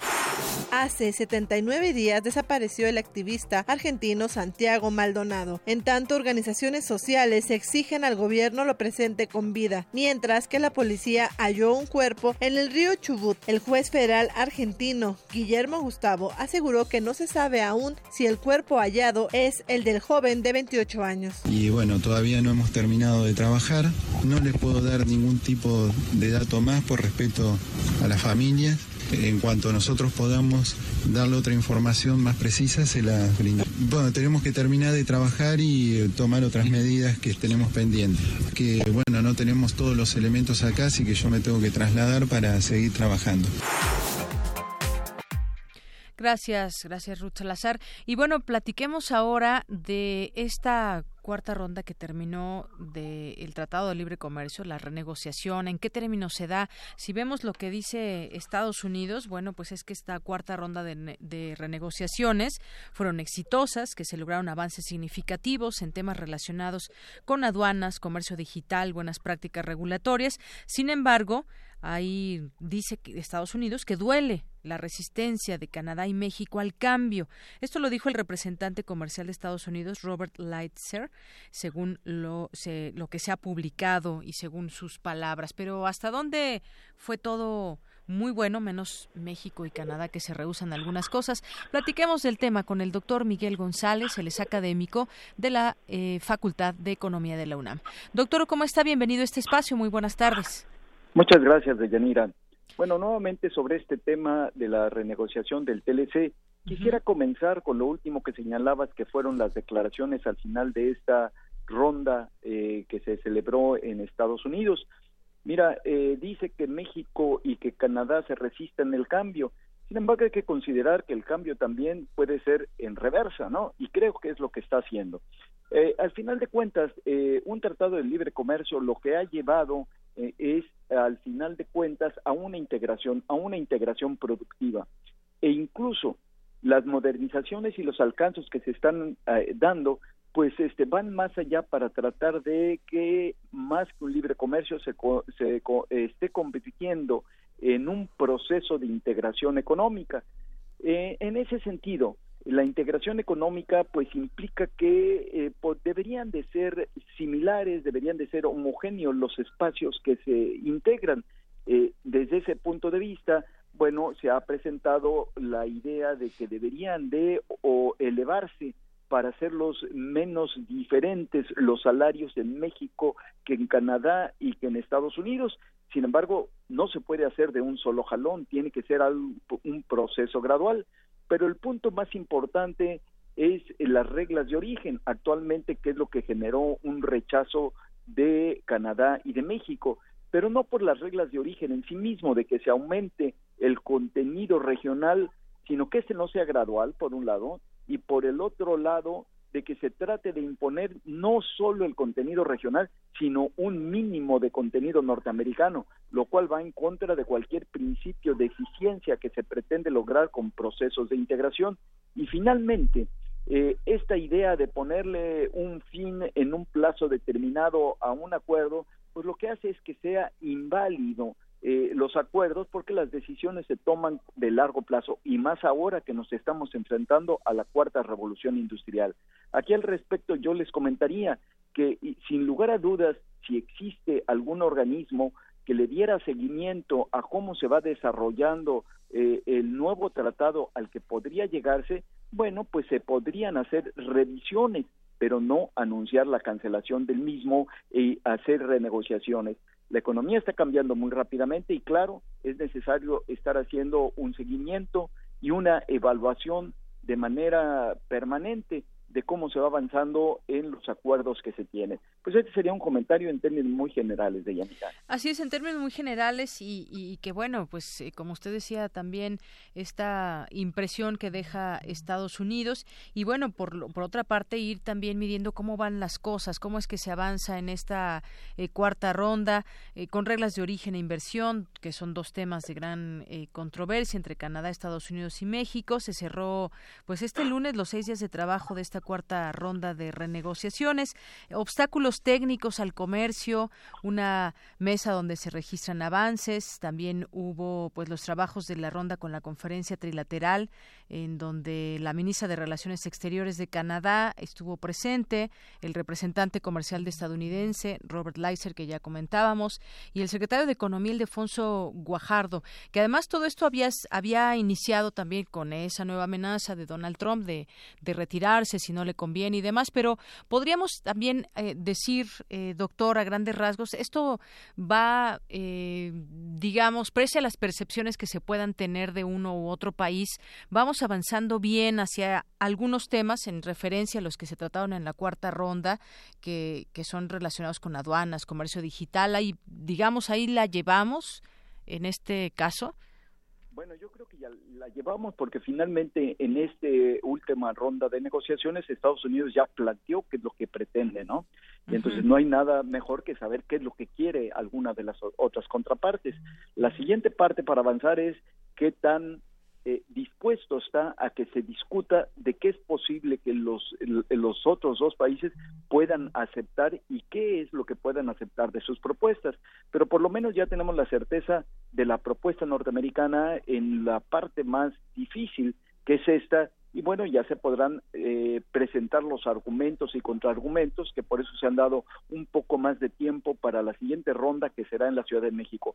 Esta será crucial, porque ahí ya conociendo qué es lo que se pretende, veremos cuáles son las respuestas y también veremos también hasta dónde las distintas partes están dispuestas a ceder y a construir algo que no sea ni para uno ni para otro, como toda negociación, todo el mundo tiene que ceder. Así es, ya ha habido estas distintas rondas, falta la quinta ronda aquí en, en México. Eh, usted dice es crucial, de aquí, digamos, saldrá de alguna manera el, el futuro del TLC. Eh, yo creo que sí, por lo menos si no sale todo el futuro, porque faltarían algunas otras rondas, pero sí se podría ver si va a tener futuro o si no va a tener futuro, o si va a ser un TLC pues a lo mejor muy limitado, nada más en los puntos en que se han acordado hasta ahora y se dejarían fuera los demás. Y claro, allí lo que habría que hacer en el caso de México, en el caso de Canadá, pues apegarse a los acuerdos multilaterales, a lo que ya se ha acordado en la Organización Mundial del Comercio. Pero al final de cuentas, esto de que México se apegara y Canadá también a la Organización Mundial del Comercio, pues el que saldría realmente perdiendo es Estados Unidos, aunque ya sabemos que esto puede llevar a, un proceso muy largo eh, en donde pues eh, se tienen que establecer las demandas y comprobar los daños, etcétera, pero bueno, al final de cuentas esa sería la perspectiva en el caso de que fuera un TLC limitado eh, o que no hubiera un TLC y que eh, por lo tanto lo que quedaría fuera estaría regido por el acuerdo multilateral mundial en materia de comercio. Así es, ese tema también del, del, comercio digital, pues muy interesante, porque cuando arrancó el Tratado de Libre Comercio, pues no se tenía todo lo que se tiene ahora en, con respecto a la tecnología y todo este intercambio también de muchas cosas entre los países a través del comercio digital. Pues no es solo el comercio digital, o sea, a pesar de que siga siendo un tratado de libre comercio, hay muchas otras partes, como es eh, realmente también las finanzas digitales, eh, eh, que implica pues este cambio fundamental que tendrá la banca de la banca tradicional a la banca digital y estos eh, esquemas que ahora ya están comenzando a funcionar sin ordenamiento, eh, en México ya hay una ley para tratar de regularlos y de permitir que se haga, que es sin intermediarios, el, eh, el P2P, este, que se llama, ¿no? Este peer-to-peer, o sea, persona a persona, punto contra punto, eh, que implica el, el crowdfunding y eh, las monedas digitales, etcétera. Entonces es algo que va más allá del comercio y que se tiene que acordar porque si no nos vamos a ver rebasados. Claro. Doctor Miguel González, yo le preguntaría, mucho se ha dicho también de pronto eh, de esa posibilidad de que ya Estados Unidos se saliera o que incluso que México debe mirar a otras a otros horizontes y se pone el caso de China, por ejemplo. ¿Estaríamos preparados para salir del TLC? Bueno, eh, se están tomando las medidas, sin embargo es muy difícil salir de un mercado concentrado, porque hay que recordar que en realidad no es México quien me hace la relación, son las empresas que están establecidas en el país y las empresas pues ya tienen acuerdos con otras partes de empresas en Estados Unidos o en Canadá. Entonces romper esta relación bueno, eh, México, Canadá pueden tratar de hacer algo para convencer, pero la decisión final la toman las empresas. Lo que sí pues, se puede diversificar casi de inmediato, y es lo que se está haciendo, lo que son los productos finales, como el caso de los agropecuarios, que claro, estamos ya mandando, o algún otro tipo de productos que en realidad se hacen completamente o que podrían hacerse solamente entre México y Canadá y por lo tanto llevarse a otros mercados que no fuera el norteamericano. Así es. Bueno, pues difícil salir de un tratado concentrado, pero pues bueno, eh, no depende tampoco nada más de, de, México, también todo este comercio, empresas y todo lo que conocemos que, que, hay dentro del Tratado de Libre Comercio. Muy Exacto, y es por eso que eh, ya muchos de los empresarios norteamericanos, si se sale Estados Unidos del, del, eh, del acuerdo, pues estarían pensando en demandar al gobierno norteamericano por los daños que le ocasionaría. O sea que Estados Unidos tampoco lo tiene todo muy fácil internamente, tiene una serie de presiones para tratar de continuar.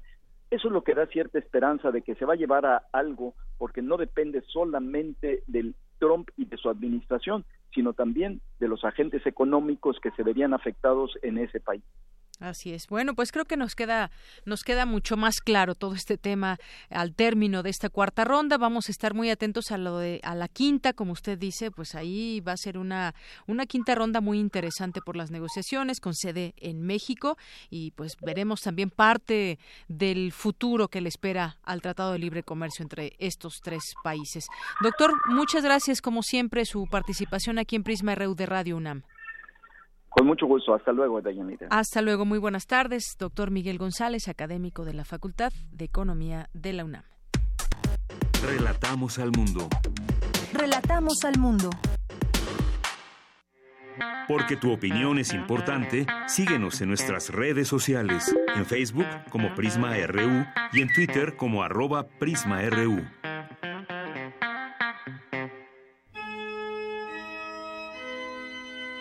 Ecocervantinos 2017. 2017. Ecocervantinos. Ecocervantinos. Bien, dos de la tarde con 30 minutos y en esta segunda hora también hacemos un enlace hasta Guanajuato al Festival Internacional Cervantino en su edición número 45 y ahora nos toca platicar con eh, Cindy Pérez Ramírez que nos tiene pues qué ha pasado en las últimas horas, qué has cubierto, que cuéntanos Cindy, muy buenas tardes. Hola, muy buenas tardes, Yanira. Te mando un caluroso abrazo a ti y a todo el equipo de Prisma RU. Eh, pues sí, estamos ahorita en las calles de Guanajuato rumbo a nuestra siguiente parada, eh, pero por lo mientras te comento eh, que en esta edición de este Festival Internacional Cervantino, el invitado de honor es Francia y para conmemorar los lazos que nos unen con ese país, se realizó el recital de la soprano Diana Muñoz Acosta, originaria de León, Guanajuato, quien estuvo acompañada por el pianista José Ulises Gutiérrez. El programa, integrado por las composiciones de Claude Debussy, se realizó en el Centro Cultural Mariel, un espacio inaugurado apenas en el 2015 y que ofrece una oferta cultural en los alrededores de la capital cervantina. No se encuentra en el centro eh, propiamente de Guanajuato, sino a unos 10-15 minutos. Eh, y pues bueno, le da esta oferta, esta oportunidad a colonias aledañas, pues bueno, que también tengan acceso a la cultura. ¿Qué te parece, Deyanira, si escuchamos la nota que preparamos? Muy bien.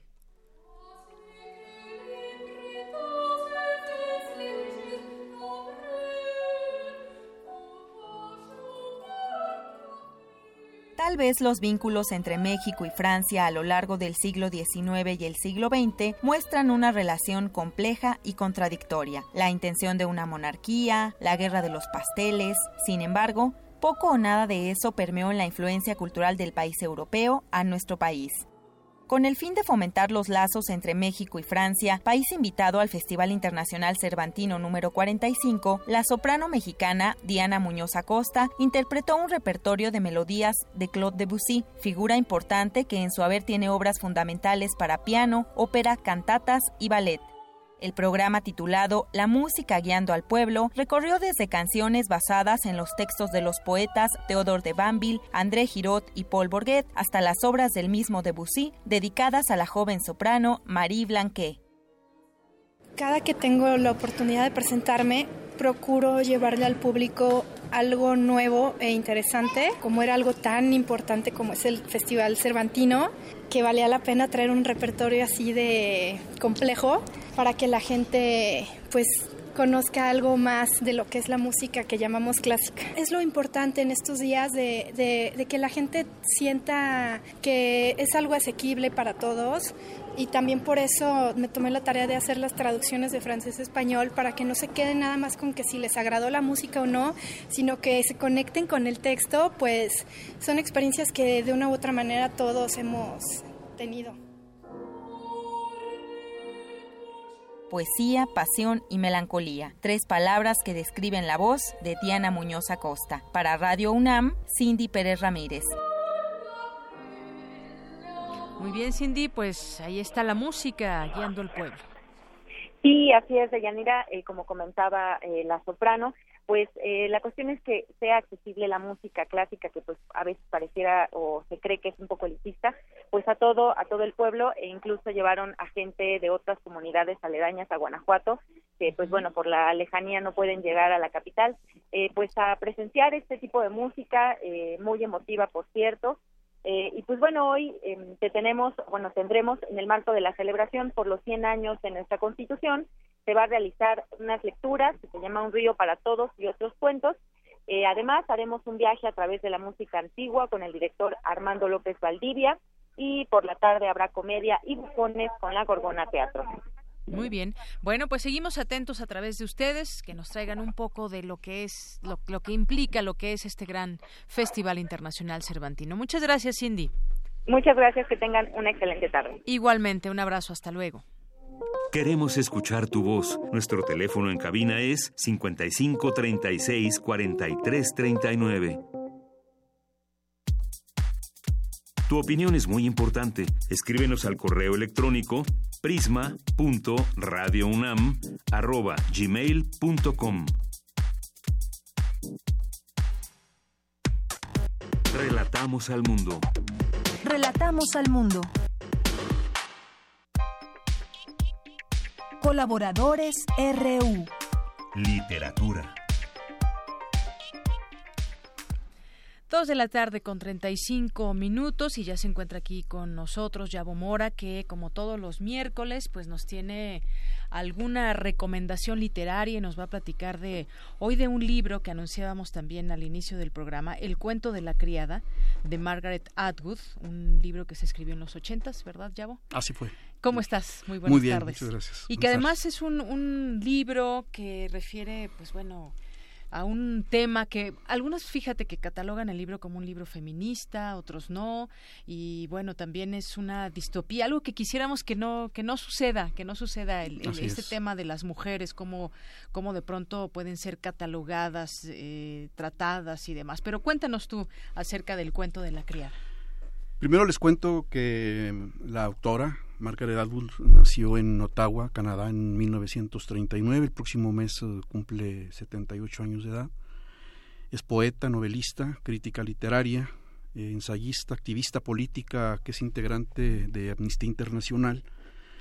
Además es defensora de las aves Eh, es integrante del BirdLife International, una organización mundial dedicada a la protección de las aves y de sus hábitats, fundada en 1922. Y sobre este tema, en una entrevista concedida por la, por la novelista al diario argentino La Nación en septiembre del 2008, afirmó que es necesario proteger a las aves porque junto al ser humano eh, es el único ser vivo capaz de cantar.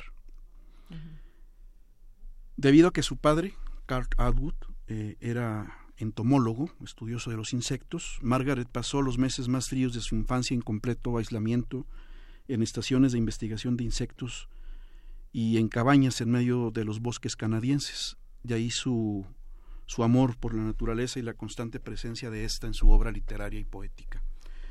Así, de Yanira, audiencia, eh, el medio ambiente es el tema central de novelas como la trilogía Oryx y Clark, en donde narra un futuro en el que los uh, avances científicos ponen a los seres vivos a merced de las multinacionales tras una pandemia programada.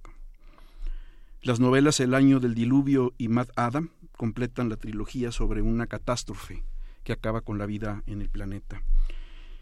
Y su amor por la naturaleza y su obsesión por los escenarios apocalípticos medioambientales Llega a tal grado de Yanira que en el año 2000, al ganar el prestigioso premio Booker, donó los 819 mil euros del premio, casi un millón de dólares, a causas medioambientales. Les cuento que Margaret Atwood estudió la carrera de filología inglesa en la Victoria University de Toronto, eh, donde fue alumna del influyente teórico literario Norton Fried, y una vez concluida su licenciatura estudió el posgrado en la Universidad de Harvard bajo la guía del profesor Perry Miller, que es eh, el experto, el gran experto de la historia intelectual estadounidense, e inició la escritura de una tesis doctoral sobre el romance metafísico inglés en el siglo XIX, tesis que finalmente dejó inconclusa por razones laborales y académicas. Su carrera literaria la inició en el 66 como poeta y después como escritora de guiones para televisión, el primer guion lo escribió en el 74 para la serie La criada basada en hechos reales sobre un, homicidio en Ontario en la década de 1840. Así que en 50 años de carrera literaria, Margaret Atwood ha publicado casi 50 títulos de libros de poemas, cuentos infantiles, ensayos, novelas, sin contar sus artículos y guiones de televisión. Entre sus 17 novelas eh, está la que, la que hoy vamos a tratar. En 2008, Margaret Atwood recibió el Premio Príncipe de Asturias de las Letras y desde hace varios años es una fuerte candidata al Premio Nobel de Literatura. Eh, incluso la crítica internacional ha mencionado o considera que la Academia Sueca ya se ha tardado en reconocer la trayectoria de esta narradora canadiense. Fan confesa de Daenerys Targaryen, la madre de dragones de la serie Juego de Tronos, Margaret Atwood también se ha convertido en uno de los referentes culturales más importantes del feminismo internacional y una de, de sus exponentes de mayor influencia. Su pensamiento y su activismo político ponen énfasis en el papel progresista del feminismo y subraya su aportación más radical, que es ayudar eh, a las mujeres a confiar en sus posibilidades. Cada vez que tiene oportunidad, Margaret Atwood nos advierte que los derechos ganados con dificultad por las mujeres pueden ser solo provisionales porque estamos ante la radicalización del patriarcado ahora más intransigente y violento. Y así el cuento de la criada, la novela que quiero recomendar hoy, es una profecía. Así la consideran los críticos, una novela publicada en 1985, hace 32 años, y que la editorial Salamandra ha reeditado en abril de 2017.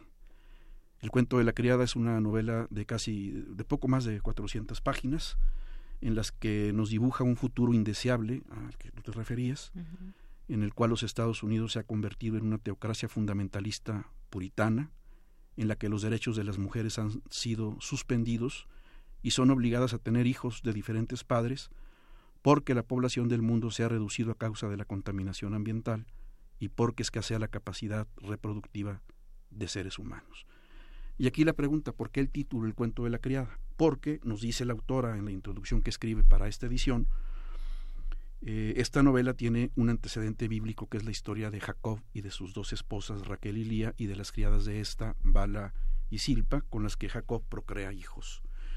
Esta novela que Margaret Atwood comenzó a escribir a mano en Berlín Occidental en la primavera del 84, de ahí que se considere la 1984 feminista, el reverso del 1984 de George Orwell, esta novela, repito, es la historia de Defred narrada por ella misma, una mujer que es sometida a prácticas tan condenables como por ejemplo la violación ritualizada, en la que la esposa del violador debe sujetar a la protagonista mientras es violada para quedar embarazada.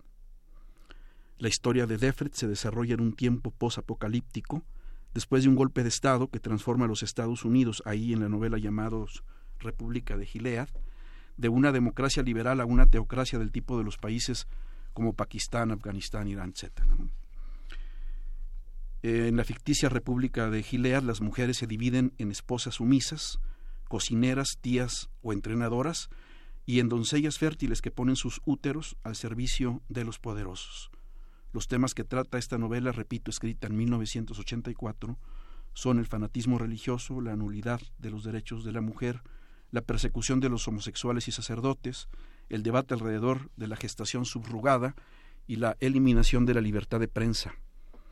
Al leer esta novela, lo que sentimos tan familiar y tan de nuestro tiempo es la misoginia contundente de la sociedad. Y sí, el cuento de la criada, esta novela traducida a más de 40 idiomas, se llevó al cine en 1984 y ha inspirado una ópera y un ballet. Este año inspiró en Estados Unidos una serie de HBO con el mismo título y el lunes pasado, el 16 de octubre de este año, se situó como la serie más vista en la plataforma Hulu, una plataforma análoga, semejante a, Netflix. En la pasada entrega de los premios Emmy 2017, la serie El cuento de la criada obtuvo el premio al mejor drama, que es la primera serie en obtenerlo emitiéndose en plataforma online y ganó el premio al mejor guion dramático entre otros tres galardones. Y lo que decías, Deyanira. Respecto a esta novela, eh, dice Margaret Atwood, una de las preguntas que con mayor frecuencia le hacen es, ¿el cuento de la criada es una novela feminista?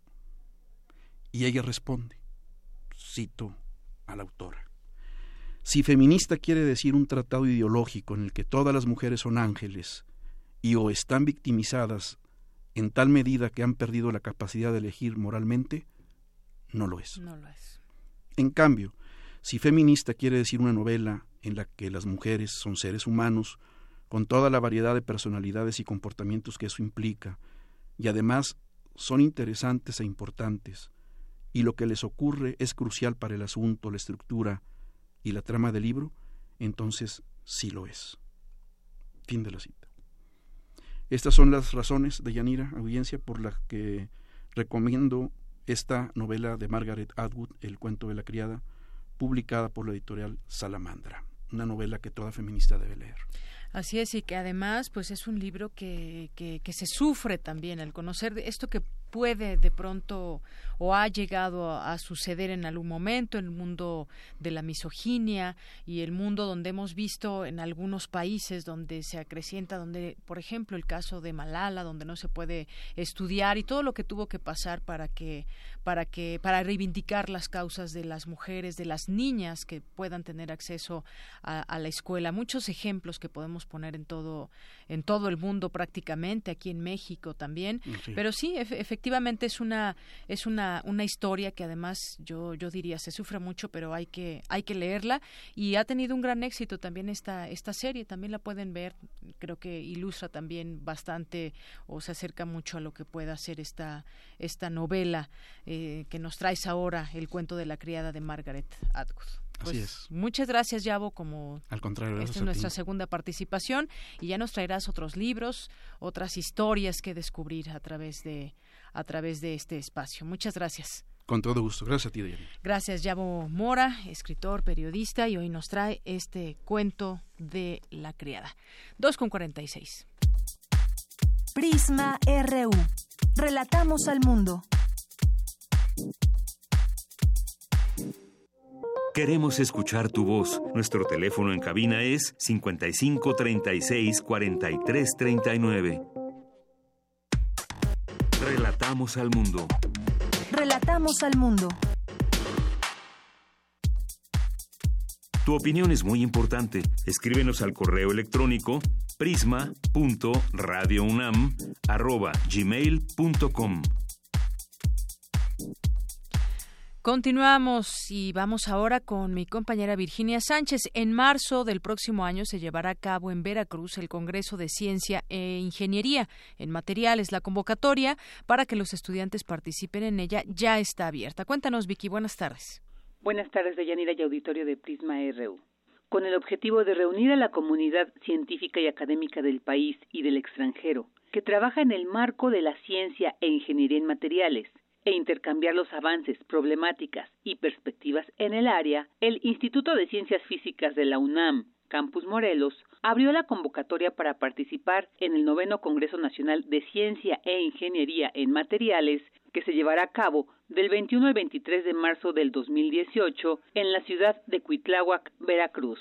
Socorro Valdés Rodríguez, investigadora e integrante del comité organizador, nos habla sobre los tópicos del evento, que cada año ha tenido varias sedes estatales a lo largo del país.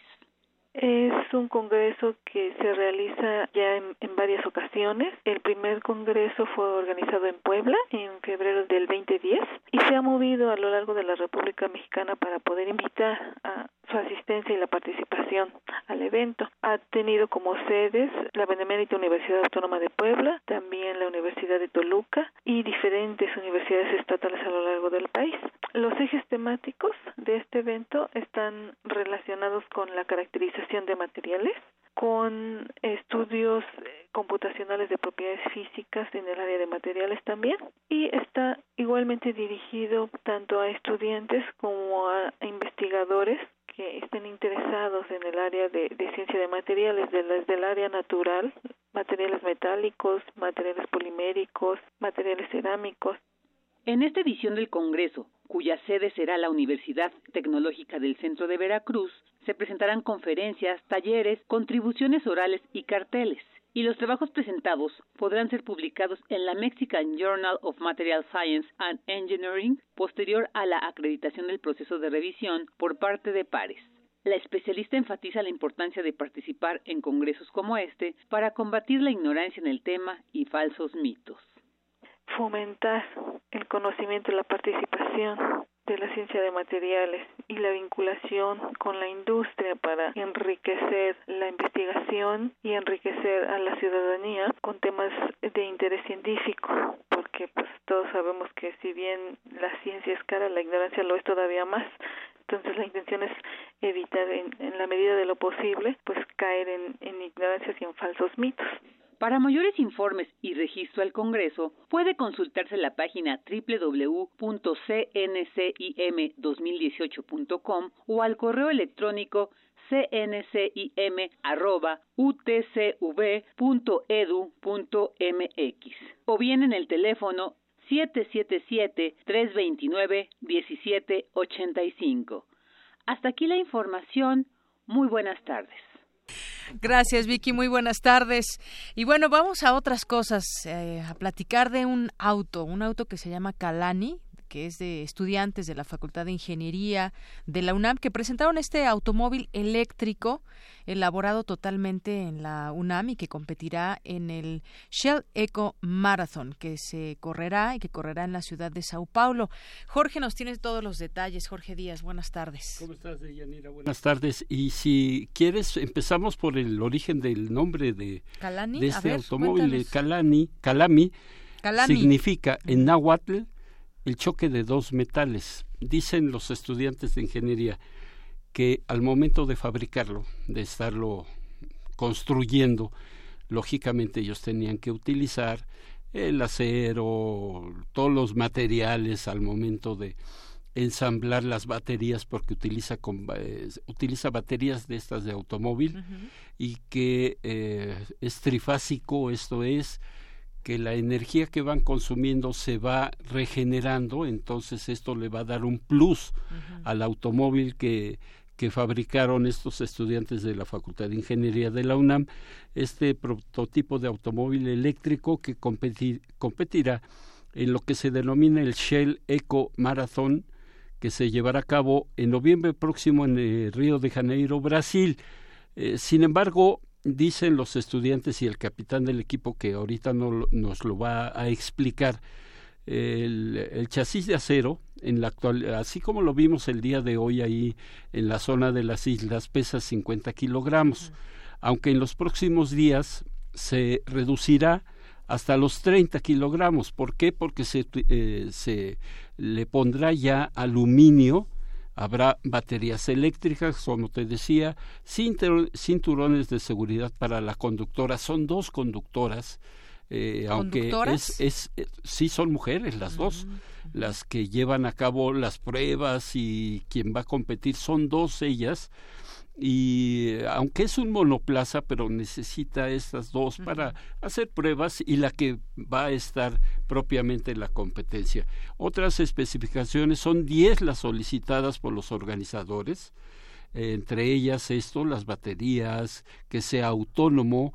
Eh, por el momento se piensa alcanzar 14 kilómetros de resistencia, de, de, eficiencia del automóvil. Sin embargo, con estas, estos cambios que le van a hacer de aquí a noviembre que se vayan a Río de Janeiro, piensan llegar al doble, a los 28 kilómetros. Esto quiere decir, la competencia no será de rapidez o vueltas a una pista, según nos lo, nos lo explica Enrique Gabriel Munive, quien es el capitán del equipo. En esta competencia cabe destacar que el, propósito, eh, a lo mejor al, ver un vehículo, lo primero que viene a la mente es pues, quién va más rápido, quién llega primero, eh, quién es el que da más vueltas o quién es el que hace menos tiempo. Eh, en esta competencia esos, esos términos no, no, no van, no influyen, sino lo más importante de esta competencia es la eficiencia. por eso es la, la, la, importancia también de nosotros de querer participar en esta competencia, porque sale de cualquier esquema de otra competencia de carreras que sea prácticamente similar. Aquí no nos importa quién va más rápido, sino quién recorre la misma distancia con la menor cantidad de energía utilizada. Eso es otro reto también en la parte de ingeniería, porque influyen muchas cosas en la eficiencia. Estos jóvenes será la primera ocasión en que participan en esta competencia, aunque ya lo han hecho en otras generaciones de la propia facultad, pero estos jóvenes será la primera ocasión en la que participen. Sin duda, una tecnología universitaria 100%, fabricado en la Facultad de Ingeniería, lo que y además que le va a dar un plus sobre los otros competidores. Esto es lo que yo te eh, mencionaba de eh, la que es trifásica la, la energía eléctrica que utiliza.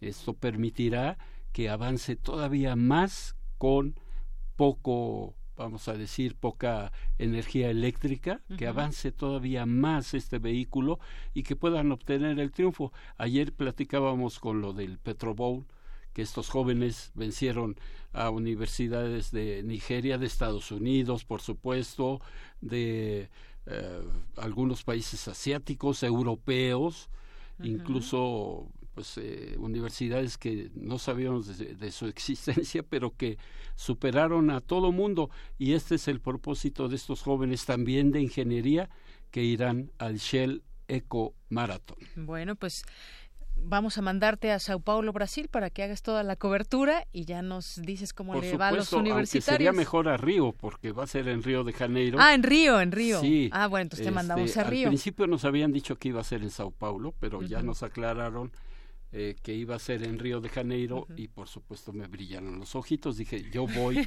a cubrir ese evento. Muy bien, bueno, pues ojalá sí sea y pues nos traigas todos los pormenores. Por supuesto. Y si no, pues te mandamos aquí a, algún río más cercano. Eh, aunque no sea el de los remedios, porque la verdad ya no. Así es. Bueno, Jorge, muchas gracias. Que estés bien, Deyanira. Muy buenas tardes. Vamos ahora con mi compañera Cristina Godínez. Académicos hablan de los desafíos del pensamiento crítico latinoamericano. Adelante, Cris. Así es, Deyanira. Al participar en la mesa Los desafíos actuales de la sociología y las ciencias sociales en América Latina, el doctor Jaime Preciado Coronado, del Instituto Tecnológico de Estudios Superiores de Occidente, comentó sobre los desafíos del pensamiento crítico latinoamericano. Uno es las defensas y cuidados frente a la hiperespecialidad, o sea, cómo pensar lo social desde una perspectiva de interpretación que nos permita asumirnos como todo social. Y otro es el que eh, tiene que resolver algunos aspectos de incompletud del pensamiento latinoamericano y en general, que sin embargo desde el sur se están ah, optando por vías muy originales y con ello me quiero referir particularmente a una transversalidad de enfoques, no importando desde qué especialidad los estemos trabajando. La socióloga Raquel Sosa, de la Facultad de Ciencias Políticas y Sociales, se refirió a la universidad y los movimientos sociales. Lo que hacemos en la universidad, en el mejor sentido y con el mayor esfuerzo, de pronto será recoger, entender, incorporar, sistematizar algunos conocimientos, pero si eso está completamente alejado de los sujetos que son los que están produciendo la historia, la memoria, los movimientos de la identidad, las exigencias y las demandas que dan sentido a todo lo demás, pues nos vamos a quedar de pronto mucho más solos que lo que estamos previendo ahora. Y de la sociología crítica habló el doctor Lucio Oliver Costilla, académico del Centro de Estudios Latinoamericanos. Creo que sí hay una diferencia, una particularidad de este tipo de sociología porque es la concepción teórica que entiende a la sociedad como sujeto múltiple, orgánico, activo e histórico. No todas las sociologías comparten esta perspectiva de pensar que la sociedad es el sujeto. Hay algunos que plantean que son las instituciones, otros que son las élites, etcétera. Pero la sociología crítica latinoamericana ha insistido mucho en que en ver las problemáticas a partir de esta consideración de que la sociedad es el sujeto de la historia y el sujeto de los problemas y las transformaciones. Deyanira, este es mi reporte. Buenas tardes. Gracias, Cristina Godínez. Muy buenas tardes. Y ya pues ya llegamos al final de esta emisión. Gracias por su atención. Mi nombre es Deyanira Morán. A nombre de todo este gran equipo le deseamos que tenga, como todos los días, una buena tarde, buen provecho. Y vamos a despedirnos con uno de los inmortales de la música, Chuck Berry, que nació un día como hoy, 18 de octubre. Y con esto que nos despediremos se llama Johnny B. Good. Hasta mañana.